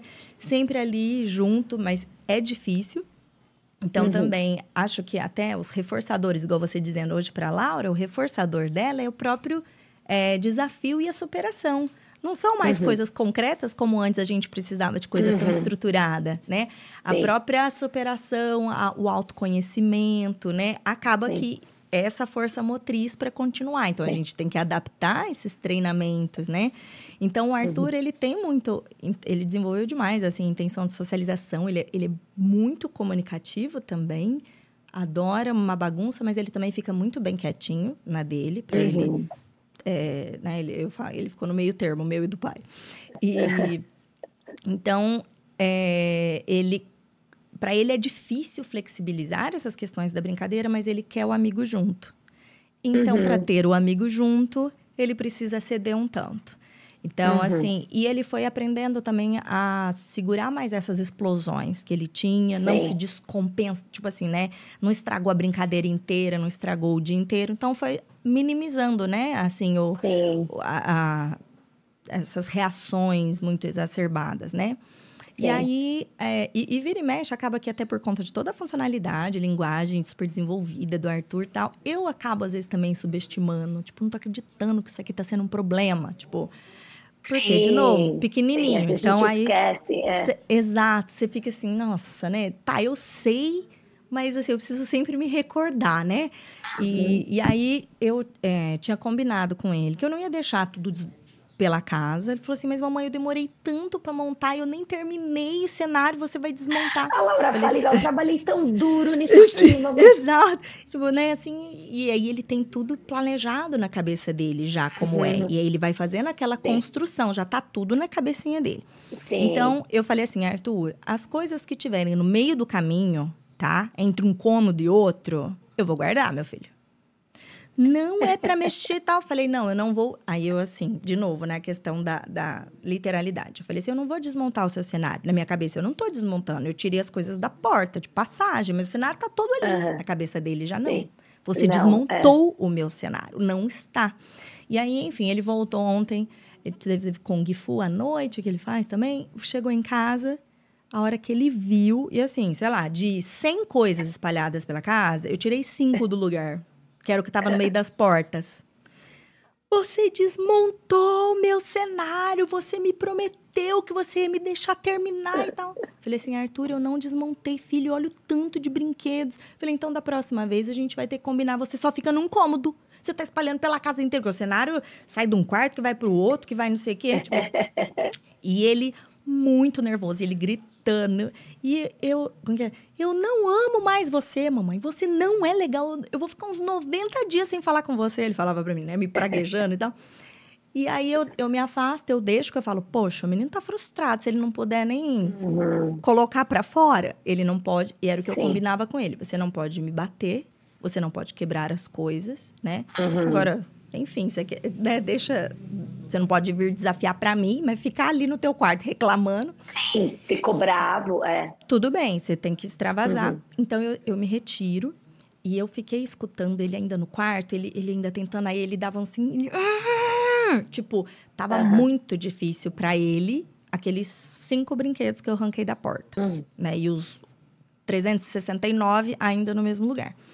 Sim. Então, nisso nós ficamos uns 40 minutos, assim. Só que não ficamos vivenciando crise, porque, de novo, já, isso já foi modulado bastante. Sim. Eu me afastei, eu falei assim, filho, você tá muito bravo, muito frustrado, eu entendo, e eu vou deixar então você se acalmar, porque a mamãe também tá muito brava, eu também tô muito frustrada, mas isso não me dá o direito de gritar com você, de ser mal educada com você. Então eu vou para lá para tomar uma água e respirar e você fica aqui para você se acalmar. Sim, sim. E aí ele lá gritando e bravo e batendo nas coisas. Aí foi, aí ele voltou depois para a sala, cara de choro, assim, sabe? Aí ele, ai, mamãe, eu tô, eu tô com fome para me acalmar, acho que eu preciso, eu preciso comer. Falei, então tá, a mamãe já deixou aqui e tal. Aí ficamos bem. E aí, a no... e, é, só que ele ainda, na cabeça dele, assim, que eu ficava assim, Arthur, eu vou ficar tropeçando nas coisas. Você não. É só pular. Olha só como eu faço. Aí ele vinha. Então, é só você pular. Eu assim, não, Arthur, isso à noite, se acorda, esses brinquedos acorda, no meio esquece. do caminho, entendeu? Do tipo, não. Só que ele é literal. Então, assim, você consegue passar do jeito que tá. Então, eu não consegui uhum, convencê-lo. Por que, que, por que, uhum. que eu tenho que tirar? E aí, de novo, uhum. isso eu preciso. É, não adianta só eu mandar, eu preciso da racionalidade, de fazer ele. Uhum. Ele tem que uhum. fazer parte. Aí, por fim, eu ainda pensei assim, porque tá época de pernilongo, né? Falei, olha, deixa eu só te falar um negócio. Seu quarto tá lotado de pernilongo, tá? Eu não vou deitar lá com você, não, porque tá lotado de pernilongo. Aí ele assim, falei assim, a gente tem que fechar a porta, né? Pra não uhum. entrar. Agora, os brinquedos ali no meio da porta, né, meu filho? Aí eu não sei, aí você escolhe. Você quer ficar lá com os pernilongos ou a gente pode fechar a porta? Aí ele assim, ai, mamãe, então eu acho que os, os que estão, então, na porta, então acho que a gente pode pôr do aí lado. Aí fez sentido, né? Falei, então tá bom. Então aí a gente foi, eu fechei e tal, depois ficou tudo bem. Mas é sempre tudo muito difícil, essas, né? Uhum. Ele, é, ele, esses dias atrás também, exemplo recente tinha, eu tinha mandado ele para uma colônia de férias, uma semana, ele estava muito feliz, muito animado, mas era muita coisa diferente. Então, quando eu busquei ele no primeiro dia da colônia, ele estava muito desregulado. É, ele tinha brincado, ele não sabia exatamente se ele tinha gostado ou não, porque era foram muitas dificuldades, estava legal, mas também não estava tanto, ele não consegue uhum, quantificar. Se adaptando. Uhum. Exatamente isso. Na hora que eu busquei, ele já estava muito desregulado, muito chorando, muito é, brigando, né? Assim, mais dengoso. E a hora que nós chegamos na casa da minha mãe, que eu ia para lá, na minha vizinha aqui, é, tinha ido a faxineira e tinha mudado as coisas de lugar, inclusive empurrado um sofá, assim, do sofá da, da sala de TV. Menina. Conforme Não, a Arthur ia andando. Porque aí já está tudo acumulado. Você já tá, Exato. ele já tá aqui. Fim ó. do dia, cansado, assim, né? cansado. né? E aí seria aquela hora de chegar em casa. E aí, cada, ele, cada cômodo que ele ia andando, aquilo enfurecia ele de um tanto, assim, tipo, uhum. né? E, enfim, ficamos tentando acalmar. Eu ainda contei no, no, dia, até nas redes sociais. Aí a minha mãe, assim, filho, a vovó vai preparar um banho de banheira para você, porque ele gosta de ficar lá, né? É, então, um banho de banheira, e aí condicionamos ele a de isso, vai se acalmar lá melhor, o banho de banheira e tal. E aí a, a banheira pifou. Encheu toda a água, depois não esquentava, aí tava frio. Oh, falei, meu Deus! Eu falei, não, tem dia que parece noite, né? Aí foi todo. É isso mesmo. Olha, aí aquele regaço, porque, tipo, tava já na expectativa da banheira, então não teríamos banheira. E, olha, Aline, assim, então. É. Você vê, né? É, acho que é isso que as pessoas não entendem, o quanto isso implica na questão da qualidade de vida né? É, então, olha o desgaste, não só para ele, porque para ele estava tudo muito difícil, mas para todo mundo no entorno, né? Uhum, é, sim. Então, eu, eu dormi aquele dia exaurida. Não, vira e mexe, né? Uhum. Tipo assim, a gente nem sabe, a gente tá ali. Porque acaba sendo em tese corriqueiro, mas é por uhum. isso que é tão desgastante. Porque é corriqueiro, Exato. é o jeito deles de funcionar, né? Exato.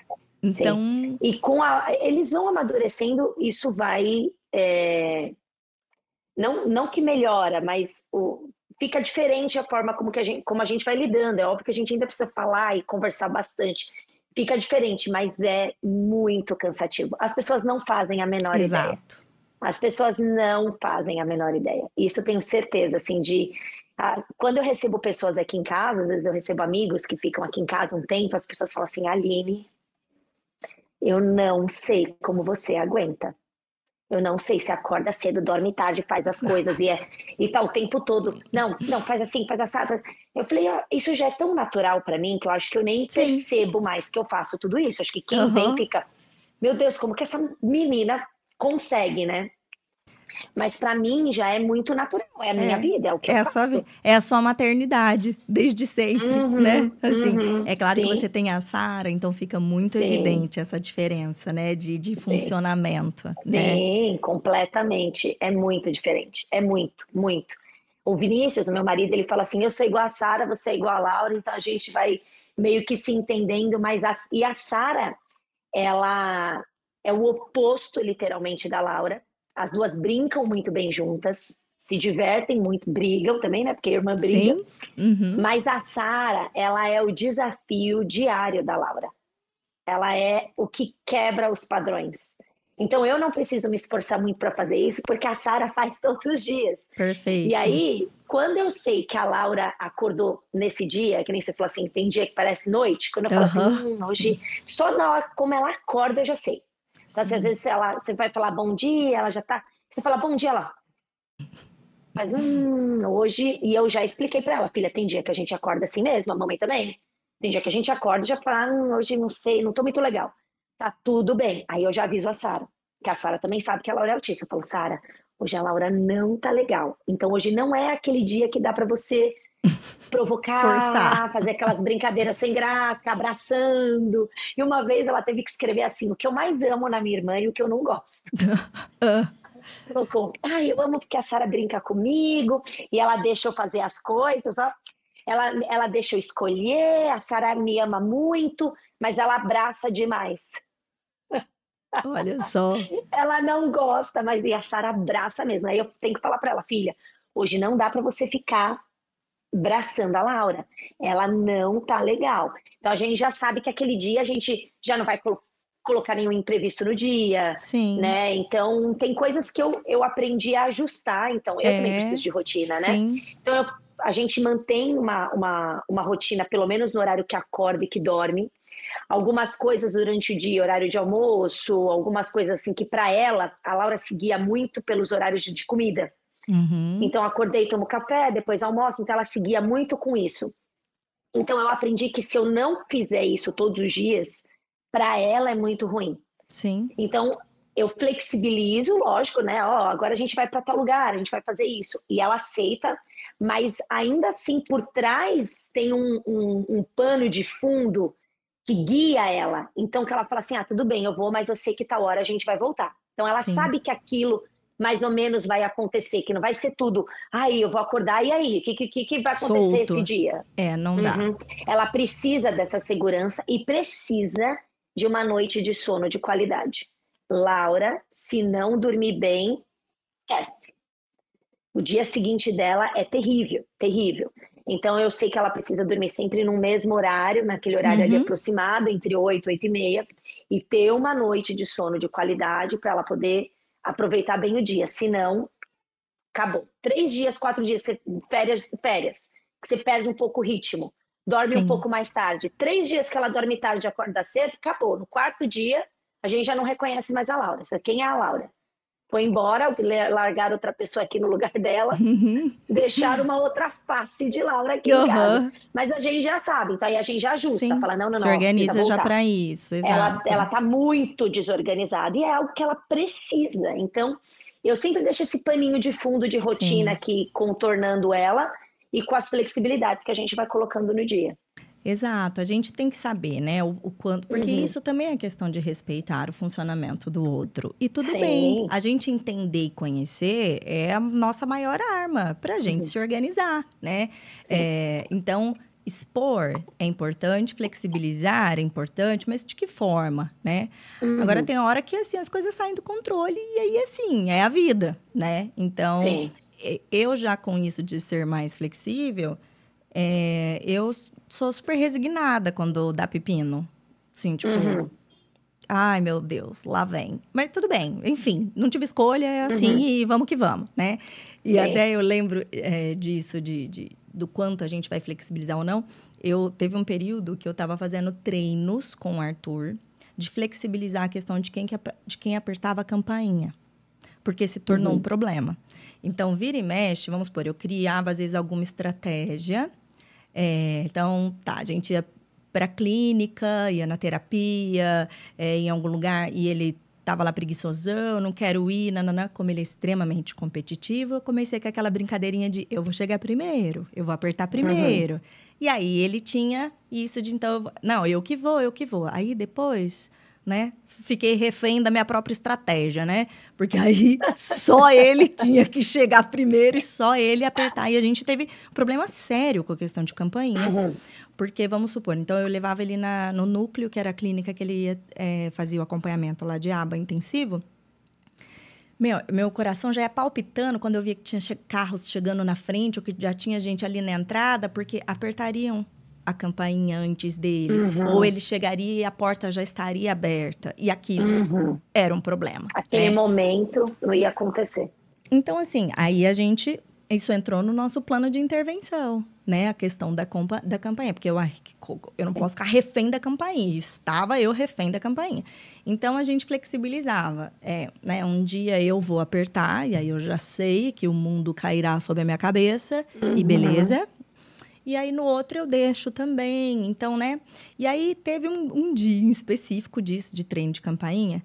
É, ele já tinha tido terapia a manhã inteira, tinha ido para a escola e tinha ido, não sei se era Kung Fu, judô, sei lá, depois, assim, era bem de noite que a gente estava chegando na casa da minha mãe. E ele muito cansado e eu também. Nós uhum. descemos do carro, eu, né, carregando um monte de coisa, assim, eu, eu desci e apertei a campainha. Tipo, a hora que eu apertei, eu falei, não, por quê? Agora. Aí já começou ali o regaço, já. Aí, não, que eu, que não sei o que, não, não, não. Aí minha mãe já assim, mas por que, que você foi apertar a campanha agora? Eu falei, porque foi sem querer. Tipo, sabe? Uhum. Sei lá, aconteceu, Sim. né? Do tipo, nossa. É, não pensei, não tava tô no automático. É, e, e cansado. E, e, assim é a vida. Então, muitas vezes a gente uhum. vai se planejar da melhor forma e muitas vezes não, né? E naquele é. dia, é. eu lembro, aí, assim, aí minha mãe falando, meu pai falando, e o Arthur não entrava, e ele já gritando na calçada, e aí ele entrava num looping na época, que assim, não adiantava só fechar o portão, minha mãe ir para dentro e ele tocar de novo. Não, tinha que sair lá do início do percurso. Nós vamos voltar para nossa casa para ir para casa da vovó, porque eu vou descer primeiro e eu assim, filho, não. Uhum, não, não, isso não Sem... vai acontecer hoje. Não, né? E, assim, aquele dia foi acho que uma hora e meia de muita crise, muita. Uhum. A única coisa que eu consegui foi colocar ele para dentro da casa da minha mãe para não ficar na rua à noite. Sim. é, pus minha mãe e meu pai pro quarto, tipo, sai daqui todo mundo. Porque acabava dando plateia para ele, eles ficavam uhum. muito aflitos, já queria ir tentando flexibilizar, e eu, não, não, não, todo mundo sai daqui que o negócio é comigo. Uhum. E aí, fiquei lá. Fiquei lá até, né, assim, no caso do Arthur, ele não gostava que abraçava, que chegava perto dele, mas ele não queria que eu saísse de perto. Então, eu uhum. ficava uhum. do lado, e gritando, e gritando, e nananana, né, e... e e aí ele fala hoje para mim, isso você dizendo das questões de compreensão. Então, às vezes ele fala: "Eu não gosto das coisas diferentes, eu não gosto que muda. Eu não gosto uhum. que muda não sei o que de lugar. Eu não gosto que coloca". E assim, filho, tudo bem, mas é uma preferência.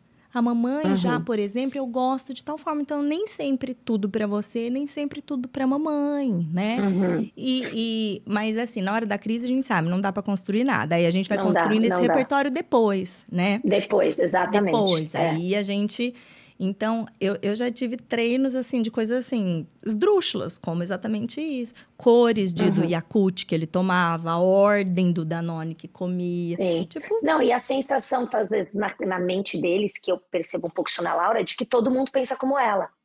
É. Né? Ela ainda... Ela ainda não, não... A gente trabalha muito isso, mas essa compreensão de que o outro pensa diferente dela, às vezes é difícil, de que quer coisas diferentes dela, às vezes é difícil, ela não se colocar literalmente no lugar do outro, Sim. é algo difícil para ela, né? Não é uma falta de empatia, mas é realmente uma dificuldade de conseguir pensar o que o outro está pensando Isso. ou o que o outro está achando, né? Não é tipo, ah, eu não ligo.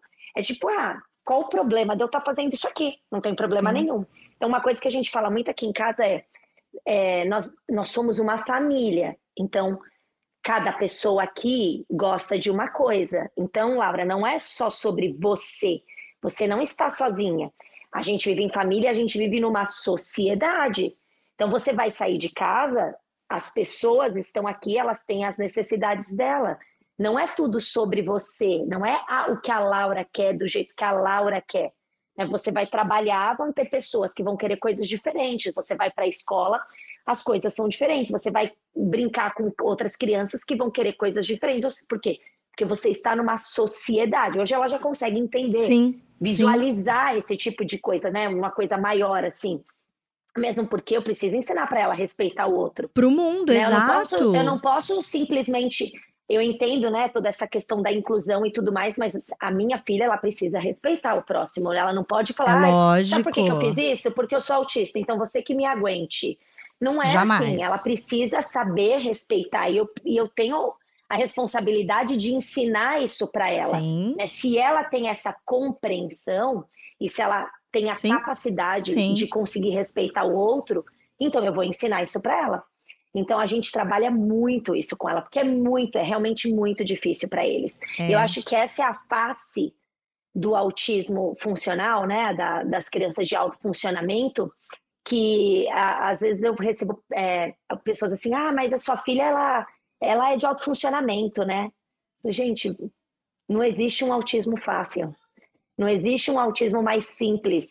A gente tem as nossas dificuldades também. Sim, a gente tem os nossos manejos diários, as nossas exaustões diárias, né? Óbvio que a minha filha consegue fazer muita coisa, graças a Deus, mas isso não significa que nós não temos nenhum desafio. Sim. Isso não significa que durante o dia a gente não tenha vários problemas ou várias mini crises, vários contratempos que para ela é muito difícil.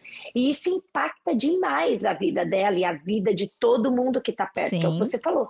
Todo mundo é impactado. Do nada um, ah, um tsunami. começou, peraí, então o que, que a gente vai fazer? Né? Então tem hora que ela fala e meu marido olha para mim, olha para meu marido, a gente já faz assim, ah, tipo, quem vai?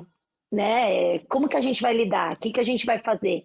Porque é, é, exatamente, é isso todo dia. É todo dia, é o dia inteiro. E as pessoas não, não conseguem ideia. enxergar. Não. não, não enxergam, não enxergam. E para mim, que sempre fui muito espontânea, muito flexível com tudo, essa questão dessa a necessidade dessa rotina mais engessada e essa constância para mim sempre foi muito difícil e, e desgastante, uhum. porque mas, mas eu sempre entendi essa necessidade, então também sou Caxias, então nós vamos realizar desse jeito, né? Uhum, porque uhum. para compreender realmente precisa de muito mais vezes para conseguir uhum. Primeiro é só o aprendizado individual. Aí para depois, aí aquilo consolidar. Aí depois aquilo uhum. no ambiente, aquilo enquanto sociedade, Isso, aquilo para generalizando, né? Isso, né? Então assim, uhum. coisa simples, é, por exemplo, o Arthur, às vezes ele quando ele dorme na minha mãe, né, minha mãe deixa ele, ah, levanta vai para a sala de, de pijama, fica vendo TV ali um pouco sem escovar os dentes, não penteia o cabelo. Isso meu marido também faz quando tá lá em casa. Uhum. Final de semana, acorda então mais tarde e tal. E eu não, e aí eu corrigindo, falei, não, não é que ele não pode. Ele pode, depois que ele entender que ele tem uma rotina de higiene e autocuidado. Ele não pode uhum. ficar desse jeito, ele tem que entender que essa necessidade, ela acontece todos os dias. Como é que ele vai uhum. ficar na uhum. casa dos outros se ele não escova o dente, não penteia o próprio cabelo, uhum. é, sabe? Não, não, não, arrumou a cama. Então, é, é, as pessoas não entendem, tipo, é, é, é assim, eu preciso criar ele para o mundo, não vai ser um menino Sim. desleixado, que não, não se Sim. cuida, né? Então, Sim. aqui todos os dias tem a rotina. Se ele levantou, tem o ritual de higiene pessoal, o ritual de arrumar o quartinho e vai sair mesmo fim de semana. Vai para a sala quando já está tudo certo, esquematizado. Uhum. Porque, de novo, Sim. esse aprendizado em cadeia, em sequências, Sim. até que depois, de fato, ele generalize. Então, hoje, Sim. muitas é, tarefinhas que eu dou em casa para Arthur, e eu espero que ele execute, também já passei dessa fase da questão só da tarefa individual, mas do tipo, uhum. você tem que fazer isso porque você mora nessa casa e você precisa uhum. contribuir e ajudar. Porque não é justo Sim. a mamãe limpar tudo sozinha, fazer tudo Sim. sozinha, porque eu também não quero. Eu também quero descansar e fazer minhas coisas. Então, se uhum. você me ajuda, eu te ajudo, nós dois ficamos livres mais cedo, né? Então, Sim. de entender não só, ah, eu tenho que fazer, então eu vou fazer. Não, mas por que que eu estou fazendo? Uhum. Por quê? O que, que isso significa para o outro, né? Sim. Então, muitas vezes eu tenho que chamar a atenção do Arthur do tipo, filho, mamãe não tá sendo só chata. Você percebeu que a mamãe já fez isso, isso, isso. Eu tô super cansada, eu não uhum. consegui tal... Aí ele, né, abre aquele olharzinho e aí ele tem. É, isso não é de não ter empatia, mas não tem essa percepção automática. Sim, então, isso sim, precisa também, alguém dar um toque. Um uhum. toque. E isso precisa ser ensinado o tempo inteiro. Porque é assim. É, a gente uhum. vai aparando essas arestas. Então, não, Sim. não tem dessa de, ah, posso acordar num domingão mais tarde e já ir pra sala. Não, por enquanto não. Por enquanto, nós vamos uhum. essa rotininha. Até que se torne um hábito. Isso, até que de fato ele entenda que uhum. ele vai reproduzir, né? No... Então, sei lá, eu, eu levo ele na casa, às vezes, de amiguinho para brincar. Então, também, meu marido levava, colocava todas as coisas dele, já tipo, tem coisa, os lanchinhos que são de geladeira. E eu dizia, não, o Arthur ele tem que entender. Então, assim, ó, você tá levando. O que, que você quer levar lá na casa do seu amiguinho? E a CUT, onde que guarda, filho? Ah, na geladeira. Uhum. Então, o que, que você tem que fazer assim que você chegar na casa do seu amigo? Uhum. Porque senão vai estar tá quente e você vai ficar sem lanche. Sim. Ah, então tá. Então, e você não vai jogar tuas coisas pela casa do fulano, do ciclano. Então, vamos, vamos fazer um esqueminha aqui? Então você vai chegar, uhum. põe num cantinho, né? Tipo, põe sua mochilinha, o que for do seu lanchinho, você pede licença pra tia e põe para colocar na geladeira, né? Sim. Entender essas cadências dessas coisas, porque senão tá sempre todo uhum. mundo só fazendo por eles. Exato. E é o que você disse da Laura, assim, o Arthur, ele também, ele poderia o mundo cair e as pessoas fazendo as coisas por ele. Aham, uhum. aham. Mas, tipo, e, e aí? o rei da casa, né? Exato. O rei a rainha da casa ali. Exato. Então, não, não é assim. E eu sei que eu vou precisar, é, de novo, dividir esses aprendizados né, em etapas e a repetição, uhum. a repetição, a repetição, sim. né? E aí é assim que vem esse, o desenvolvimento. Sim, sim. Não é fácil. Não é, né? Não é fácil, não. Imagina você... se a gente só deixasse ir para terapeuta para lidar. Não é então, é, é isso que eu ia falar. Como, não fecha essa conta se a gente, uhum. enquanto família, não estudar e se preparar minimamente para uhum. incorporar isso em casa. Como é que você vai. Você nem ensina isso de como chega uhum. no lugar, esse não dá. Como você vai reproduzir isso? Isso é Sim. a gente que tem Sim. que fazer. Né? Sim, é o nosso dia a dia. É o nosso dia a dia. Você, quando estava conseguiu o tratamento então intensivo para Laura. Você disse que você, no começo, quando foi aqueles 30 dias, foram de uhum. 12 horas na semana, e aí ela Sim. chegou a fazer 28 horas. 28 horas. Essas 28 horas considerava a escola, porque estava com, uhum. uma assistente lá, e aí e a aplicadora Sim. na sua casa e mais o que você Isso. realizava. Isso. É, eram quatro horas na, na escola e duas horas em casa. Então, todo dia. Aí, foi, aí diminuiu a escola, né? A gente primeiro teve alta na escola, uhum. aí ficou duas horas em casa. Às vezes ela fazia três, porque como ela tinha é, o, aqui funciona assim: o seguro ele dá uma quantidade de horas. Então você pode usar até aquele período de horas que o seguro vai pagar uma parte. Então aqui a gente pagava 40 dólares por dia. Então se eu quisesse usar oito horas naquele dia, eu ia pagar 40 dólares. Tá. Então, a gente, só que eu preferia que a Laura fizesse todos os dias um pouquinho, né? Porque eu precisava também da escola. Então, dava 40 dólares por dia. E aí a gente fazia seis horas, então não era mais por hora, era por dia que a gente pagava, e o seguro pagava o restante disso.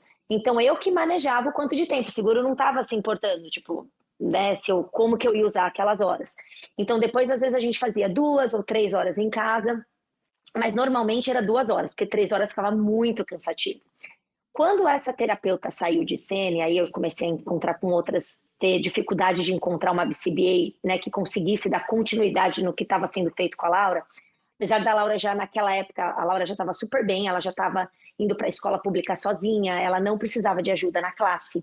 Então, ter tido essa, essa, essa professora no pré, que, que tirou a terapeuta, então desmamou ela ali daquela terapeuta, ela ficou um ano e a professora deu uma continuidade ali, comportamento e, e, tolerância de sentar e de ouvir, e nas transições, né? Porque tem toda aquela dificuldade, já estou aqui, não quero fazer outra coisa depois. Então, essa professora né, conseguiu ter esse tato e, e lidar muito bem com isso.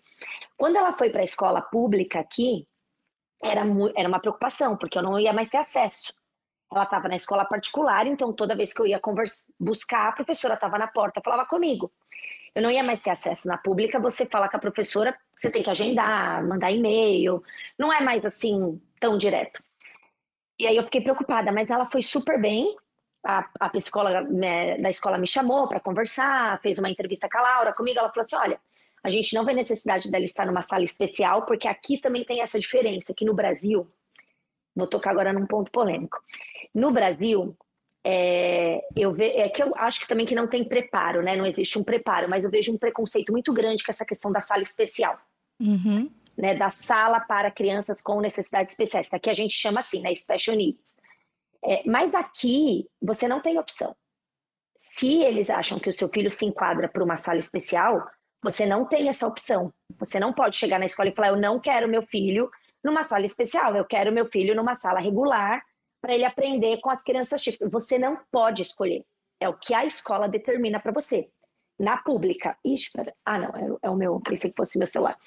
É a pública que, que, que decide. A particular não é que nem no Brasil, que a particular é obrigada a aceitar a criança. Aqui, normalmente a escola é, particular, ela não aceita crianças com diagnóstico. Tá. E as pessoas não sabem disso. Então, no Brasil, ai, a escola tem que aceitar meu filho. E eu entendo, no Brasil existe, porque talvez não tenha na pública essa, essa assistência. Mas aqui, o seu filho ele pode ser convidado a se retirar da escola a qualquer momento, se ele tiver um diagnóstico. Não tem o que você faça, não tem processo, nada. Nada. Então, quando você vai procurar, se você falar, ah, meu filho é autista, meu filho tem TDAH, TDAH, né? Que supostamente seria um pouco mais fácil de lidar a gente não aceita. Eles falam assim, a gente não aceita. A escola pública tem todo um preparo para isso, coloca na pública. Eles falam assim pra gente. E aí a pública, se ela te colocar na, no Special Needs, na, nessa sala, a criança tem que ficar, né? Então no Brasil eu vejo uma super resistência, e talvez, como eu disse, porque não tenha um preparo né, né, né, nessa sala, mas eu vejo até que só de fazer uma proposta, não, vamos tentar fazer uma sala assim para com professores especializados em um programa. Não, não, não, não, não, não, não. A gente tem que incluir, e eu concordo muito quando, quando o Gadia fala sobre isso, porque ele fala assim: uma criança que não está preparada para a inclusão não vai ser incluída. É, sim. Uma criança que não está preparada para socializar, para estar no, no meio, não adianta. Por Sim. isso que a gente preparou primeiro a Laura. Eu não ia jogar a Laura dentro de uma escola. Eu não ia. Não, ó, tá aqui, ó. Vocês, vocês aceitam, vocês lidem. Não é assim que funciona. Não, não né? é. Mesmo porque a, a, a, criança não consegue ser integrada. Né? O Sim. professor ele pode tentar o máximo que ele, que ele puder mas ele não consegue integrar a criança se a criança não estiver preparada para aquela situação. Sim. Então aqui tem isso. Então tem muitas mães que vêm para cá para tratar e aí o filho é colocado numa sala especial. Aí aceita, porque estamos aqui, né? E tem, claro, a escola, a escola pública aqui faz um trabalho muito bom, mas nada comparado à terapia é, em casa nada comparado com a terapia em casa. Então, por mais que a pessoa fale, ah, eu vou colocar na pública, porque lá no, nos Estados Unidos não paga, eu vou pôr na escola pública, e meu filho vai ser tratado lá. Gente, esquece, não, é isso que a gente está conversando, essa dinâmica de manejo de comportamento, isso ninguém vai te ensinar na escola pública. Na escola pública, a terapia é para a parte pedagógica, é para a parte escolar. Não Ponto. tem nada a ver com Adaptação curricular, adaptação de, de atividade uhum. pedagógica. Ponto, Sim. fim. Então, eu e não para a vida, né? Eu também vejo isso acontecer. Mães que vêm para cá e o, o, seguro aqui é muito caro, o seguro que cobre a aba é caro. E aí você ainda paga uma parte, como eu te disse, eu pagava, né? Uhum. Os 40 dólares todos os dias, mais a fono, que era particular, mais a terapeuta ocupacional, que era particular. Na época a gente teve um, um, um, gasto bem significativo. Graças a Deus a gente tinha como pagar naquela época tudo isso, né? Enfim, então a gente conseguiu fazer. Mas eu vejo muitas pessoas virem para cá, colocarem a criança na escola pública, nessa sala especial, e achar que isso vai resolver a vida da criança. Tá. E não resolve. Não Ótimo resolve. você esclarecer isso, essas é, diferenças. É bem diferente. No entanto, que é, a terapeuta falou para mim: não coloque ela na pública para terapia, não ponha eles não vão conseguir fazer muita coisa. Né? E a parte pedagógica, eu sei que ela vai aprender. Né? A Laura tem o cognitivo preservado, né? que a gente chama, né? Então ela tem capacidade de aprender, ela vai aprender a ler, ela vai aprender matemática. No entanto, que na parte pedagógica as, as notas da Laura são super altas. Ela é acima da média da, da sala. Em matemática, ela é avançada. Então a gente nunca teve isso, mas na parte de socialização, ela está sempre lutando ali para equiparar. Eu sempre percebo as pessoas um pouco mais maduras, né? As, as meninas, ainda mais menina, né? Um pouco mais madura do que ela. Então ela tá meio que nove anos menino e as meninas são nove anos meninas. Né? Sim. Porque o menino ele é mais sim, né? sim, mais molecão. E, é. é, então eu vejo um pouco mais ali, às vezes não consegue ainda sentar e estruturar uma conversa com quatro, três pessoas ao mesmo tempo. Para ela é um pouco mais difícil tudo isso que a gente e a gente continua trabalhando com ela. E aí quando essa terapeuta saiu, eu voltei no Gadia e eu falei pro Gadia que a gente estava tendo essa dificuldade de encontrar terapeuta e tal. Aí ele falou assim: "Não, mas me fala como ela tá". Assim, o que que você precisaria tratar nela hoje? Hoje, com a idade que ela tá, ela tinha acho que uns cinco anos e meio nessa época, acho que foi. Eu falei, ah, doutor, não vejo nada assim demais que agora ela, ela, ela não tem nada que eu não consiga fazer. Porque de tudo que eu aprendi, né, eu acho que hoje os cenários em casa, é, cenário que eles né, fa fazem mais ou menos um cenário ali para ela poder imaginar, para ela poder depois generalizar. Eu falei, eu acho que essa dinâmica do vamos montar um cenário aqui para depois generalizar, para ela não está mais funcionando. A Laura ela precisa ir direto para o campo de ação. Ela precisa ir para campo. Ela agora precisa ir direto lá com as pessoas e eu não tenho como entrar na escola. Sim. No parquinho eu tô lá com ela. Eu faço então. Aí ele falou assim: ah, então vamos dar alta para ela. Vamos dar alta para ela. E é, aí eu falei, eu tinha passado com a Kátia na época. Não sei se você conhece a Kátia. A Kátia, não. ela é do. Ai, como é o sobrenome dela? Kátia Moritz. Ela é cognitivo-comportamental, psiquiatra aqui, ela conhece o Gadia, ah. trabalha com o Gadia. Faz várias palestras também no Ter Apoio que tem, ela faz várias palestras no Brasil, ela é muito boa, ela é maravilhosa. Na época, ela tinha me falado que achava que a Laura talvez precisasse de remédio na, quando ela entrasse na primeira série. Ela falou assim: vamos ver como ela vai na escola. Agora no kindergarten é, é mais tranquilo, talvez na primeira série ela precise para ela poder focar mais. Mas a Laura não teve nenhum, é, nenhum problema com atenção ela conseguia é, prestar atenção, ficar sentada, tolerar, respeitar as regras. Então, o Gadia, aí o Gadia falou para mim, eu não acho que ela vai precisar. Ele falou, do jeito que você tá me falando que ela tá indo, eu acho que ela vai ficar bem. E aí foi que a gente parou a, né, o ABA na época.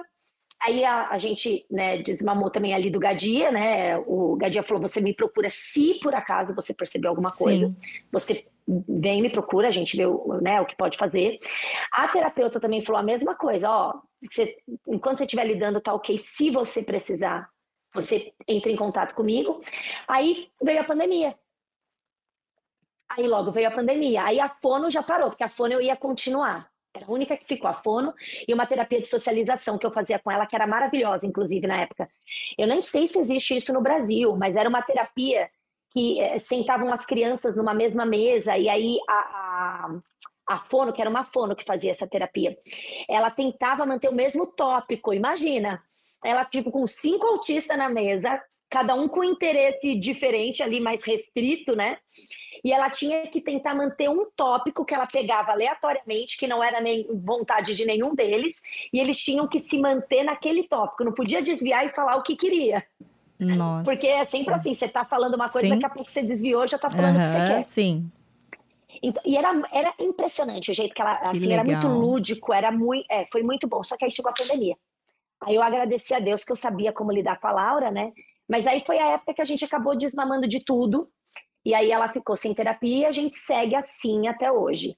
Né? Então, a, quem faz os manejos da Laura sou eu, então ela recebeu alta de tudo. A Fono também falou: não, ela.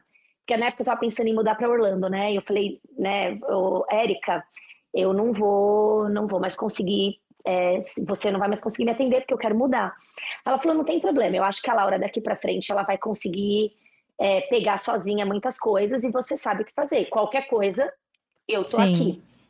Né? E aí ela, ela a gente está assim hoje, assim, aí por isso que a gente mudou para o Texas pro agora. Texas, porque tem menos uhum. essa estrutura, né, para atendimento uhum. e terapia do que tinha na Flórida. É, aqui até tem, aqui tem bastante clínica, é, mas eu não, é que lá tem mais brasileiros atendendo. Tá.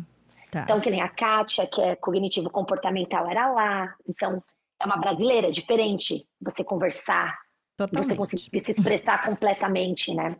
Não, então tem o Gadia, que era ali perto, né? E, a, e, as terapeutas que eu já conhecia, que conheciam a minha história, Sim. que tinham visto a Laura desde pequenininha, Sim. né? Então a Érica, a Fono, ela falava: Aline, sua filha é um milagre. A gente nunca imaginou né, essa evolução da Laura. No entanto, que quando eu cheguei, isso é bem legal de dizer.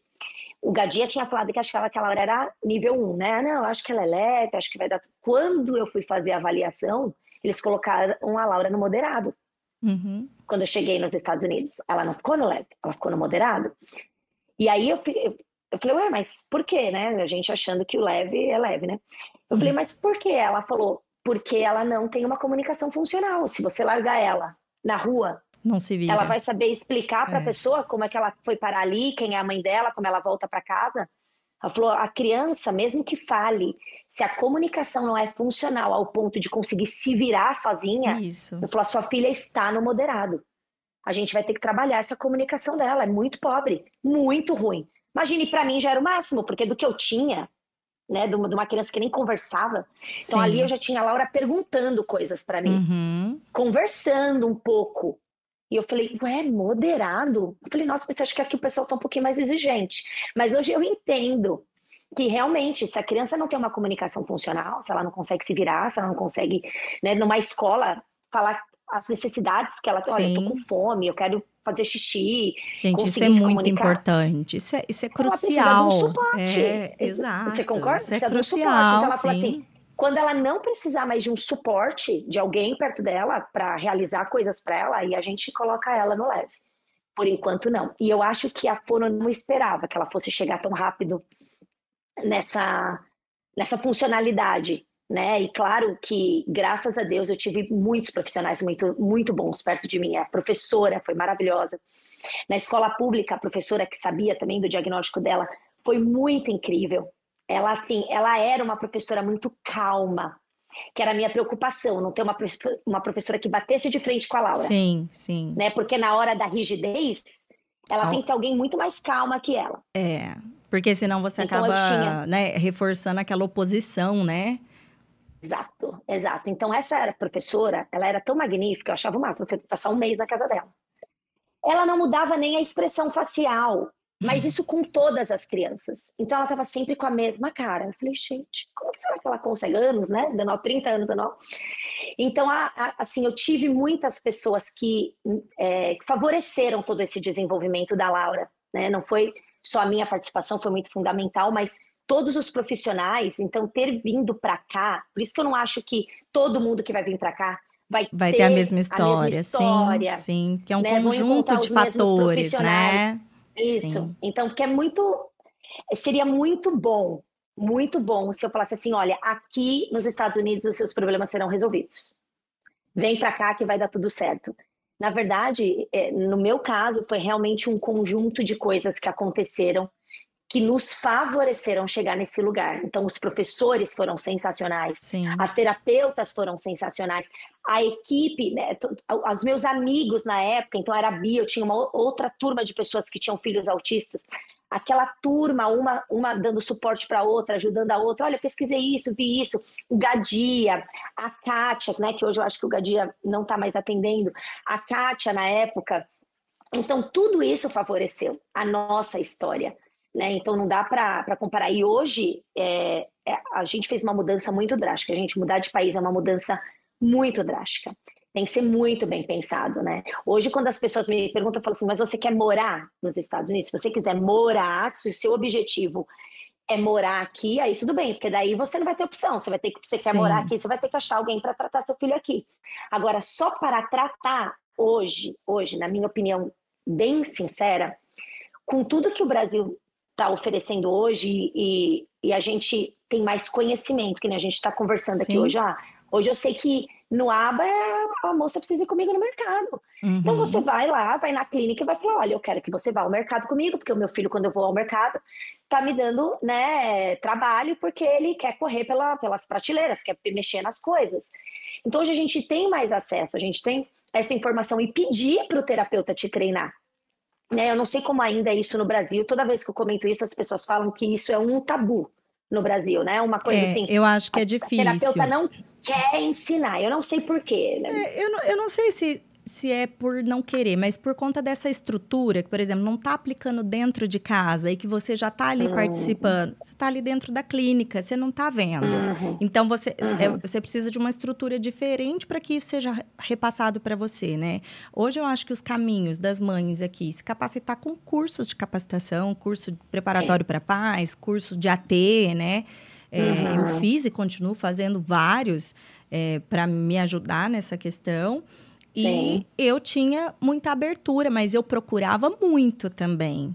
Eu, uhum. o tempo inteiro, eu tinha um planinho de intervenção meu em casa, uhum. né? Que aí, assim, eu, eu passava para elas para ver se estava de acordo com o, o, assim, as metas, né? Então, eu conseguia sim, adaptar. Sim. Então, não vai ter... A não ser que você... A clínica que você tá te vá aplicar direto na sua casa. Aí é mais fácil, uhum. porque aí você tá ali, você tá vendo, você vai participar. Você vê, né? sim. Mas Sim. se não, não. Então, é, mas não, não acho que não dê certo. Acho, acho que as famílias vão precisar realmente ter um papel mais ativo de buscar. Ativo. Entendeu? Uhum. Uhum. Então, assim, Sim. aqui. É, e aí eu vou dizer, num lugar de privilégio que eu tenho, que eu também consegui proporcionar para o Arthur ótimos tratamentos com ótimos profissionais. Então, eu vivenciei. Uhum. Eu, eu, não tive uma luta pelo diagnóstico, é, foi bem tranquilo, porque era clássico, então era muito óbvio, uhum. ele tinha. Não é que ele fazia pouco, não, ele não fazia, eram atrasos mesmo, inúmeros. Então, uhum. é, é, assim, para mim fez muito sentido quando disse que era autismo e o que que era. Eu falei, uhum. não, então tá, meu filho é, sim, é tá, sim. é isso. É isso. E aí, a, o Arthur, com dois aninhos, começou a intervenção. A gente começou só com aba. Nós ficamos um ano só com aba. Era 15 horas de terapia na clínica. E o restante uhum. eu fazia em casa, né? Uhum. E aí, porque eu estava em fila de espera de fono, fila de espera de TO, de integração sensorial. Então, eu falo assim, é difícil você ver alguém que tem nosso tratamento ideal. Eu desconheço, eu não conheci ninguém até hoje. A gente costura, às vezes você consegue um negócio bom aqui, o outro é mais ou menos, aí você isso, vai dando o seu jeito, né? Então, é... aí quando eu conseguia fono, era uma vez só por semana. Então, o que, que eu também fazia? Tinha a sessão os, os últimos minutos da sessão, daí era comigo. E aí ela uhum. me falava o que, que ela tinha treinado, aquele fonema e tal. E aí eu replicava aquilo a semana inteira, porque daí a hora que ele uhum. chegava lá, ela não ia voltar na estaca zero. Uhum, não, já eu já estava pronto. Tudo, eu trabalhei então, ah, né, assim, trabalhei a semana inteira, tal. Então eu chegava já conseguia passar pro próximo, porque era uhum. uma vez só por semana. Você acha que isso ia fazer milagre de alguma coisa? Não uhum. é, não, é não, é aquela uma sessão de fono é assim, é o plano de intervenção com a fono. E isso precisa Sim. ser replicado em casa. Né? Sim, então, sim. e aí todo mundo integrado. Então, vamos supor, ah, o Arthur já está falando água. Ninguém mais aqui dá água pro menino enquanto ele não falar. Uhum. e, gente, não é questão de ser extremo, né? Óbvio que ninguém vai demandar isso de uma criança que não tem essa habilidade, gente. Estou dizendo, então, assim, trabalhamos várias coisas e ele já está falando água. Então, ele tem então, condição de falar água. Isso, uhum. água. Então, aí na escola também falava para professora, porque isso também tinha que ser. Eu não tinha. A, o Arthur nunca teve AT e acompanhante na escola. Uhum. Mas eu tive também abertura com a professora. Então, as terapeutas, as psicólogas de aba iam lá, avaliar, é, observavam o Arthur, depois passavam orientações. Ela sempre replicava para a gente o que estava tendo de dificuldade. A gente Sim. montava estratégias e falava para utilizar lá. Então, isso, as transições de atividades, né? Porque está fazendo um negócio, não quer parar para ir para o próximo.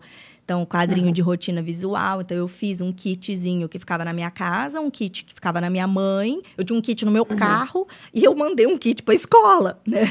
É, então, assim, né? E aí, tudo que a professora falava, ó, oh, a gente está tendo tal dificuldade aqui. Eu já reportava imediatamente para as psicólogas e aí já fazia em casa, elas faziam lá também. Uhum. Então, porque de novo, a escola não vai tratar, gente. A escola é um ambiente riquíssimo para você replicar e treinar essas habilidades, uhum. mas não vai te tratar em nenhuma escola não. de lugar nenhum. Não tem como. Né? Uhum. Então, isso precisa ser feito o quê? Na, na terapia estruturada e na sua casa. Uhum. Então, a gente montava, né, várias, várias questões assim. Então, o Arthur ficou um ano com aba da, né, uhum. é, 15 horas semanais. E eu fazia o restante. E tentava também oportunizar ali na escola. Depois uhum. eu consegui uma sessão de fono, depois eu consegui uma sessão de TO. Mas aí, com uhum. é, o Arthur começou com dois aninhos, com quatro aninhos ele teve alta da fono. Ele desenvolveu extremamente uhum. bem a linguagem, a fala, né, assim, a, a linguagem complexa mesmo tal, então teve alta da fono.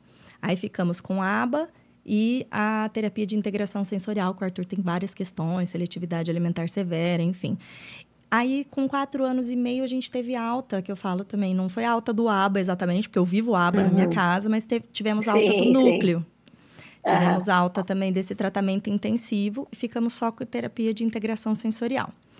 Passado uhum. dois anos e meio aí diz que agora o Arthur está com seis anos e meio, é, a gente se viu numa situação de ter que voltar para o aba intensivo para uhum. trabalhar é, coisas específicas para o próximo ano, que ele vai para o primeiro ano também.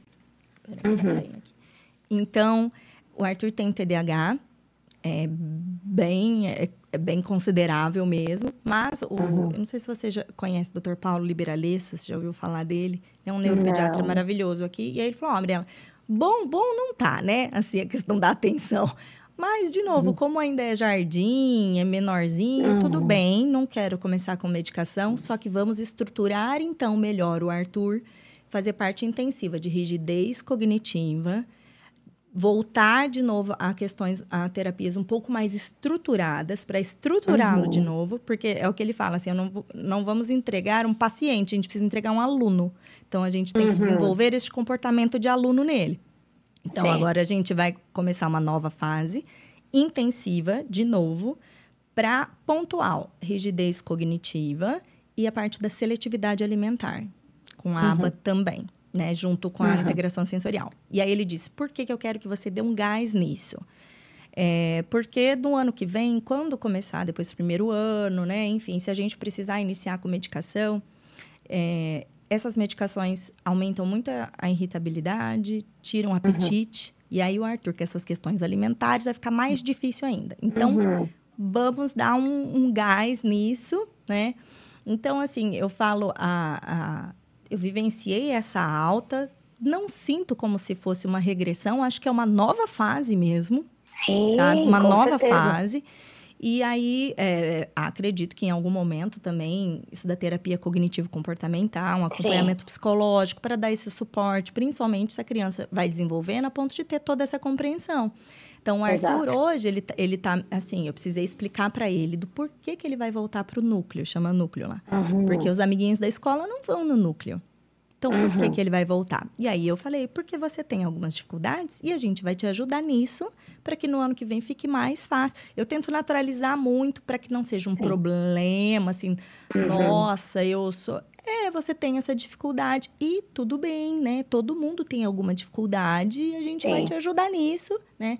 Porque ele questiona, ele quer mais tempo livre, ele quer ficar brincando uhum, com os amiguinhos, quer brincar. não quer, quer brincar. Então, a terapia intensiva, quando a gente consegue fazer no início da vida, é justamente porque depois de maiorzinho fica meio que impossível. É, é que o plano que elas estão montando, e são é, as terapeutas também que sempre acompanharam o Arthur, sabem bem, uhum, o rapazinho. Conhecem que, ele. Exato, uhum. a oposição, porque o Arthur é assim: não, não gosto, não achei legal, seus brinquedos são chatos, eu quero ir embora. Uhum. Ponto. Então você tem que ser muito legal para ele estar tá engajado. Então, e as meninas Sim. têm muito manejo disso. Então, todo uhum. plano não pode estar tá envolvendo um alimento. O menino nem vai entrar lá se ele achar que está uhum. indo por conta de questão alimentar. Para fazer. De, uhum. de, jeito nenhum. Você, você, não tira ele de casa. Então, uhum mesclando muito coisas que ele gosta com coisas que são desafiadoras, precisa Sim. criar aquela conexão de novo, dele querer estar tá lá, né? E é isso, quando vai crescendo e tendo mais essa compreensão é mais difícil, né? Então ele me, Sim, me questiona, me questiona e eu preciso dar respostas que o convençam, porque eu preciso uhum. que da participação dele, já não é mais só Sim. eu ele petitiquinho que eu levava de um lado para o outro, fazia e fim. Não, eu uhum. preciso uhum. da participação dele né? Sim. Então, quando a gente fala. Porque também, se ele não coopera. Exato, é, é exatamente não isso. adianta. Ele não, não vai não quero fazer, nada. não é. quero fazer, não vou, é uhum. é chato, acabou. Fim. Uhum. Eu faço o quê? Só só rachar a cabeça do moleque no meio. Não tem jeito, né? Então, e aí, de novo, nesse, como você falou, conforme mais leve vai ficando, mais refinada, inclusive a capacidade, de, a qualificação desses profissionais para conduzir. Porque não são coisas basiconas. É tudo uhum. de muita sutileza para conseguir Sim. criar essa conexão, né? Então, você realmente não, não, não pode estar tá mais no básico. Tanto até Sim. que as meninas do núcleo aqui que acompanham o Arthur, quando eu falei que a gente tinha que retornar para fazer específico, né, de seletividade alimentar, elas disseram, Mirella, nós vamos procurar uma supervisão para nós também em São Paulo, porque assim, o que a gente tinha de conhecimento até então de aba com seletividade foi aplicado. Tá uhum. Tá além o que a gente precisa. Então, também vamos buscar, porque, de novo, vai refinando o gra... e a exigência é cada vez maior, né? Sim, aqui que você... tem curso, aqui tem curso específico é, para seletividade alimentar em autismo. Né? As, a... Quando você vai estudar psicologia, você pode entrar nessa, nessa, nessa área. A Laura tipo chegou especialização, a fazer. né? Sim, é uma especialização. É, a Laura fez aqui a terapia para seletividade alimentar, fez uns três meses, mas a, a, no caso da Laura não era sensorial, era rigidez é, então. ao novo. Né? Então a gente conseguiu quebrar essa rigidez, hoje ela come super bem, super uhum. bem. Imagina, eu tive que ensinar ela a comer nuggets, não queria comer nuggets, gente, não queria comer pizza, gente. Pão, é, meu filho não né? come nada dessas coisas. Não mas é? Não come. ah, você quer que sua, já sei, você quer que sua filha come brócolis, escarola? Não, não é, não, não é. Não, vocês não estão entendendo. Queria que ela comesse um pedaço de pão, entendeu? É um pão. Sim. É isso mesmo. E a, a, do Arthur tem a rigidez cognitiva e tem a parte sensorial também. Então precisa trabalhar uhum. os dois é, juntos. Fica sabe? bem mais difícil. Nossa. Sim, é, a terapeuta falava para mim, ela falou assim: a Laura, o caso da Laura não é sensorial. Então a gente vai conseguir caminhar muito mais rápido, porque na hora que a gente quebrar a rigidez, ela vai experimentar de tudo. E foi exatamente o que aconteceu. É que eu não sabia como quebrar a rigidez dela, né? Como apresentar os alimentos e ir caminhando até ela chegar no alimento inteiro. Né? Então começou bem, Lasquinhas. tudo muito picadinho, é, tudo meio que papinha, e aí foi aumentando, mas ela sempre sabia tudo que estava ali no prato. Sim. Ela tinha que experimentar né, as coisas. Então, primeiro começamos com coisas que ela já comia. comia batata frita, mas não comia purê. Uhum. Como que comer batata frita não comer batata? Não, mas o gosto é diferente. Sim, mas é batata. Então a chance dela gostar do purê é enorme, porque ela já uhum. gosta da batata frita. Então a gente foi caminhando assim, porque daí ela falou: Poxa, ó, é diferente, mas é gostoso.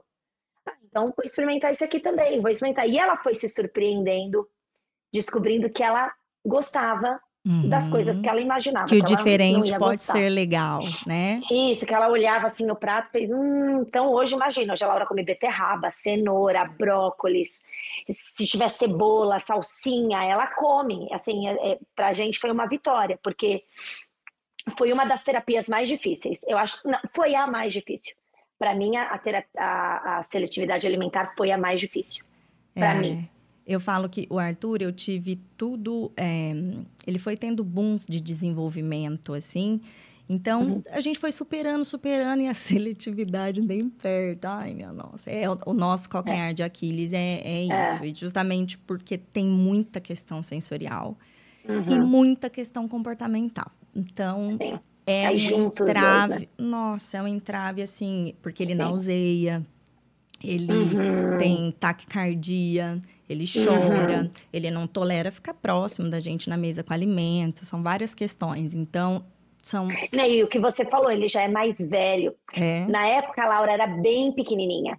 Então, eu acho que a gente conseguia flexibilizar um pouco mais, né? Porque é, as terapeutas falavam duas coisas que a gente não tem como obrigar uma criança a comer. Ninguém enfia uma colher dentro não. da boca da criança. Isso não existe. Então, imagina todo um tato que a terapeuta tem que fazer para a criança colocar a comida na boca. Porque não, você não enfia dentro da boca.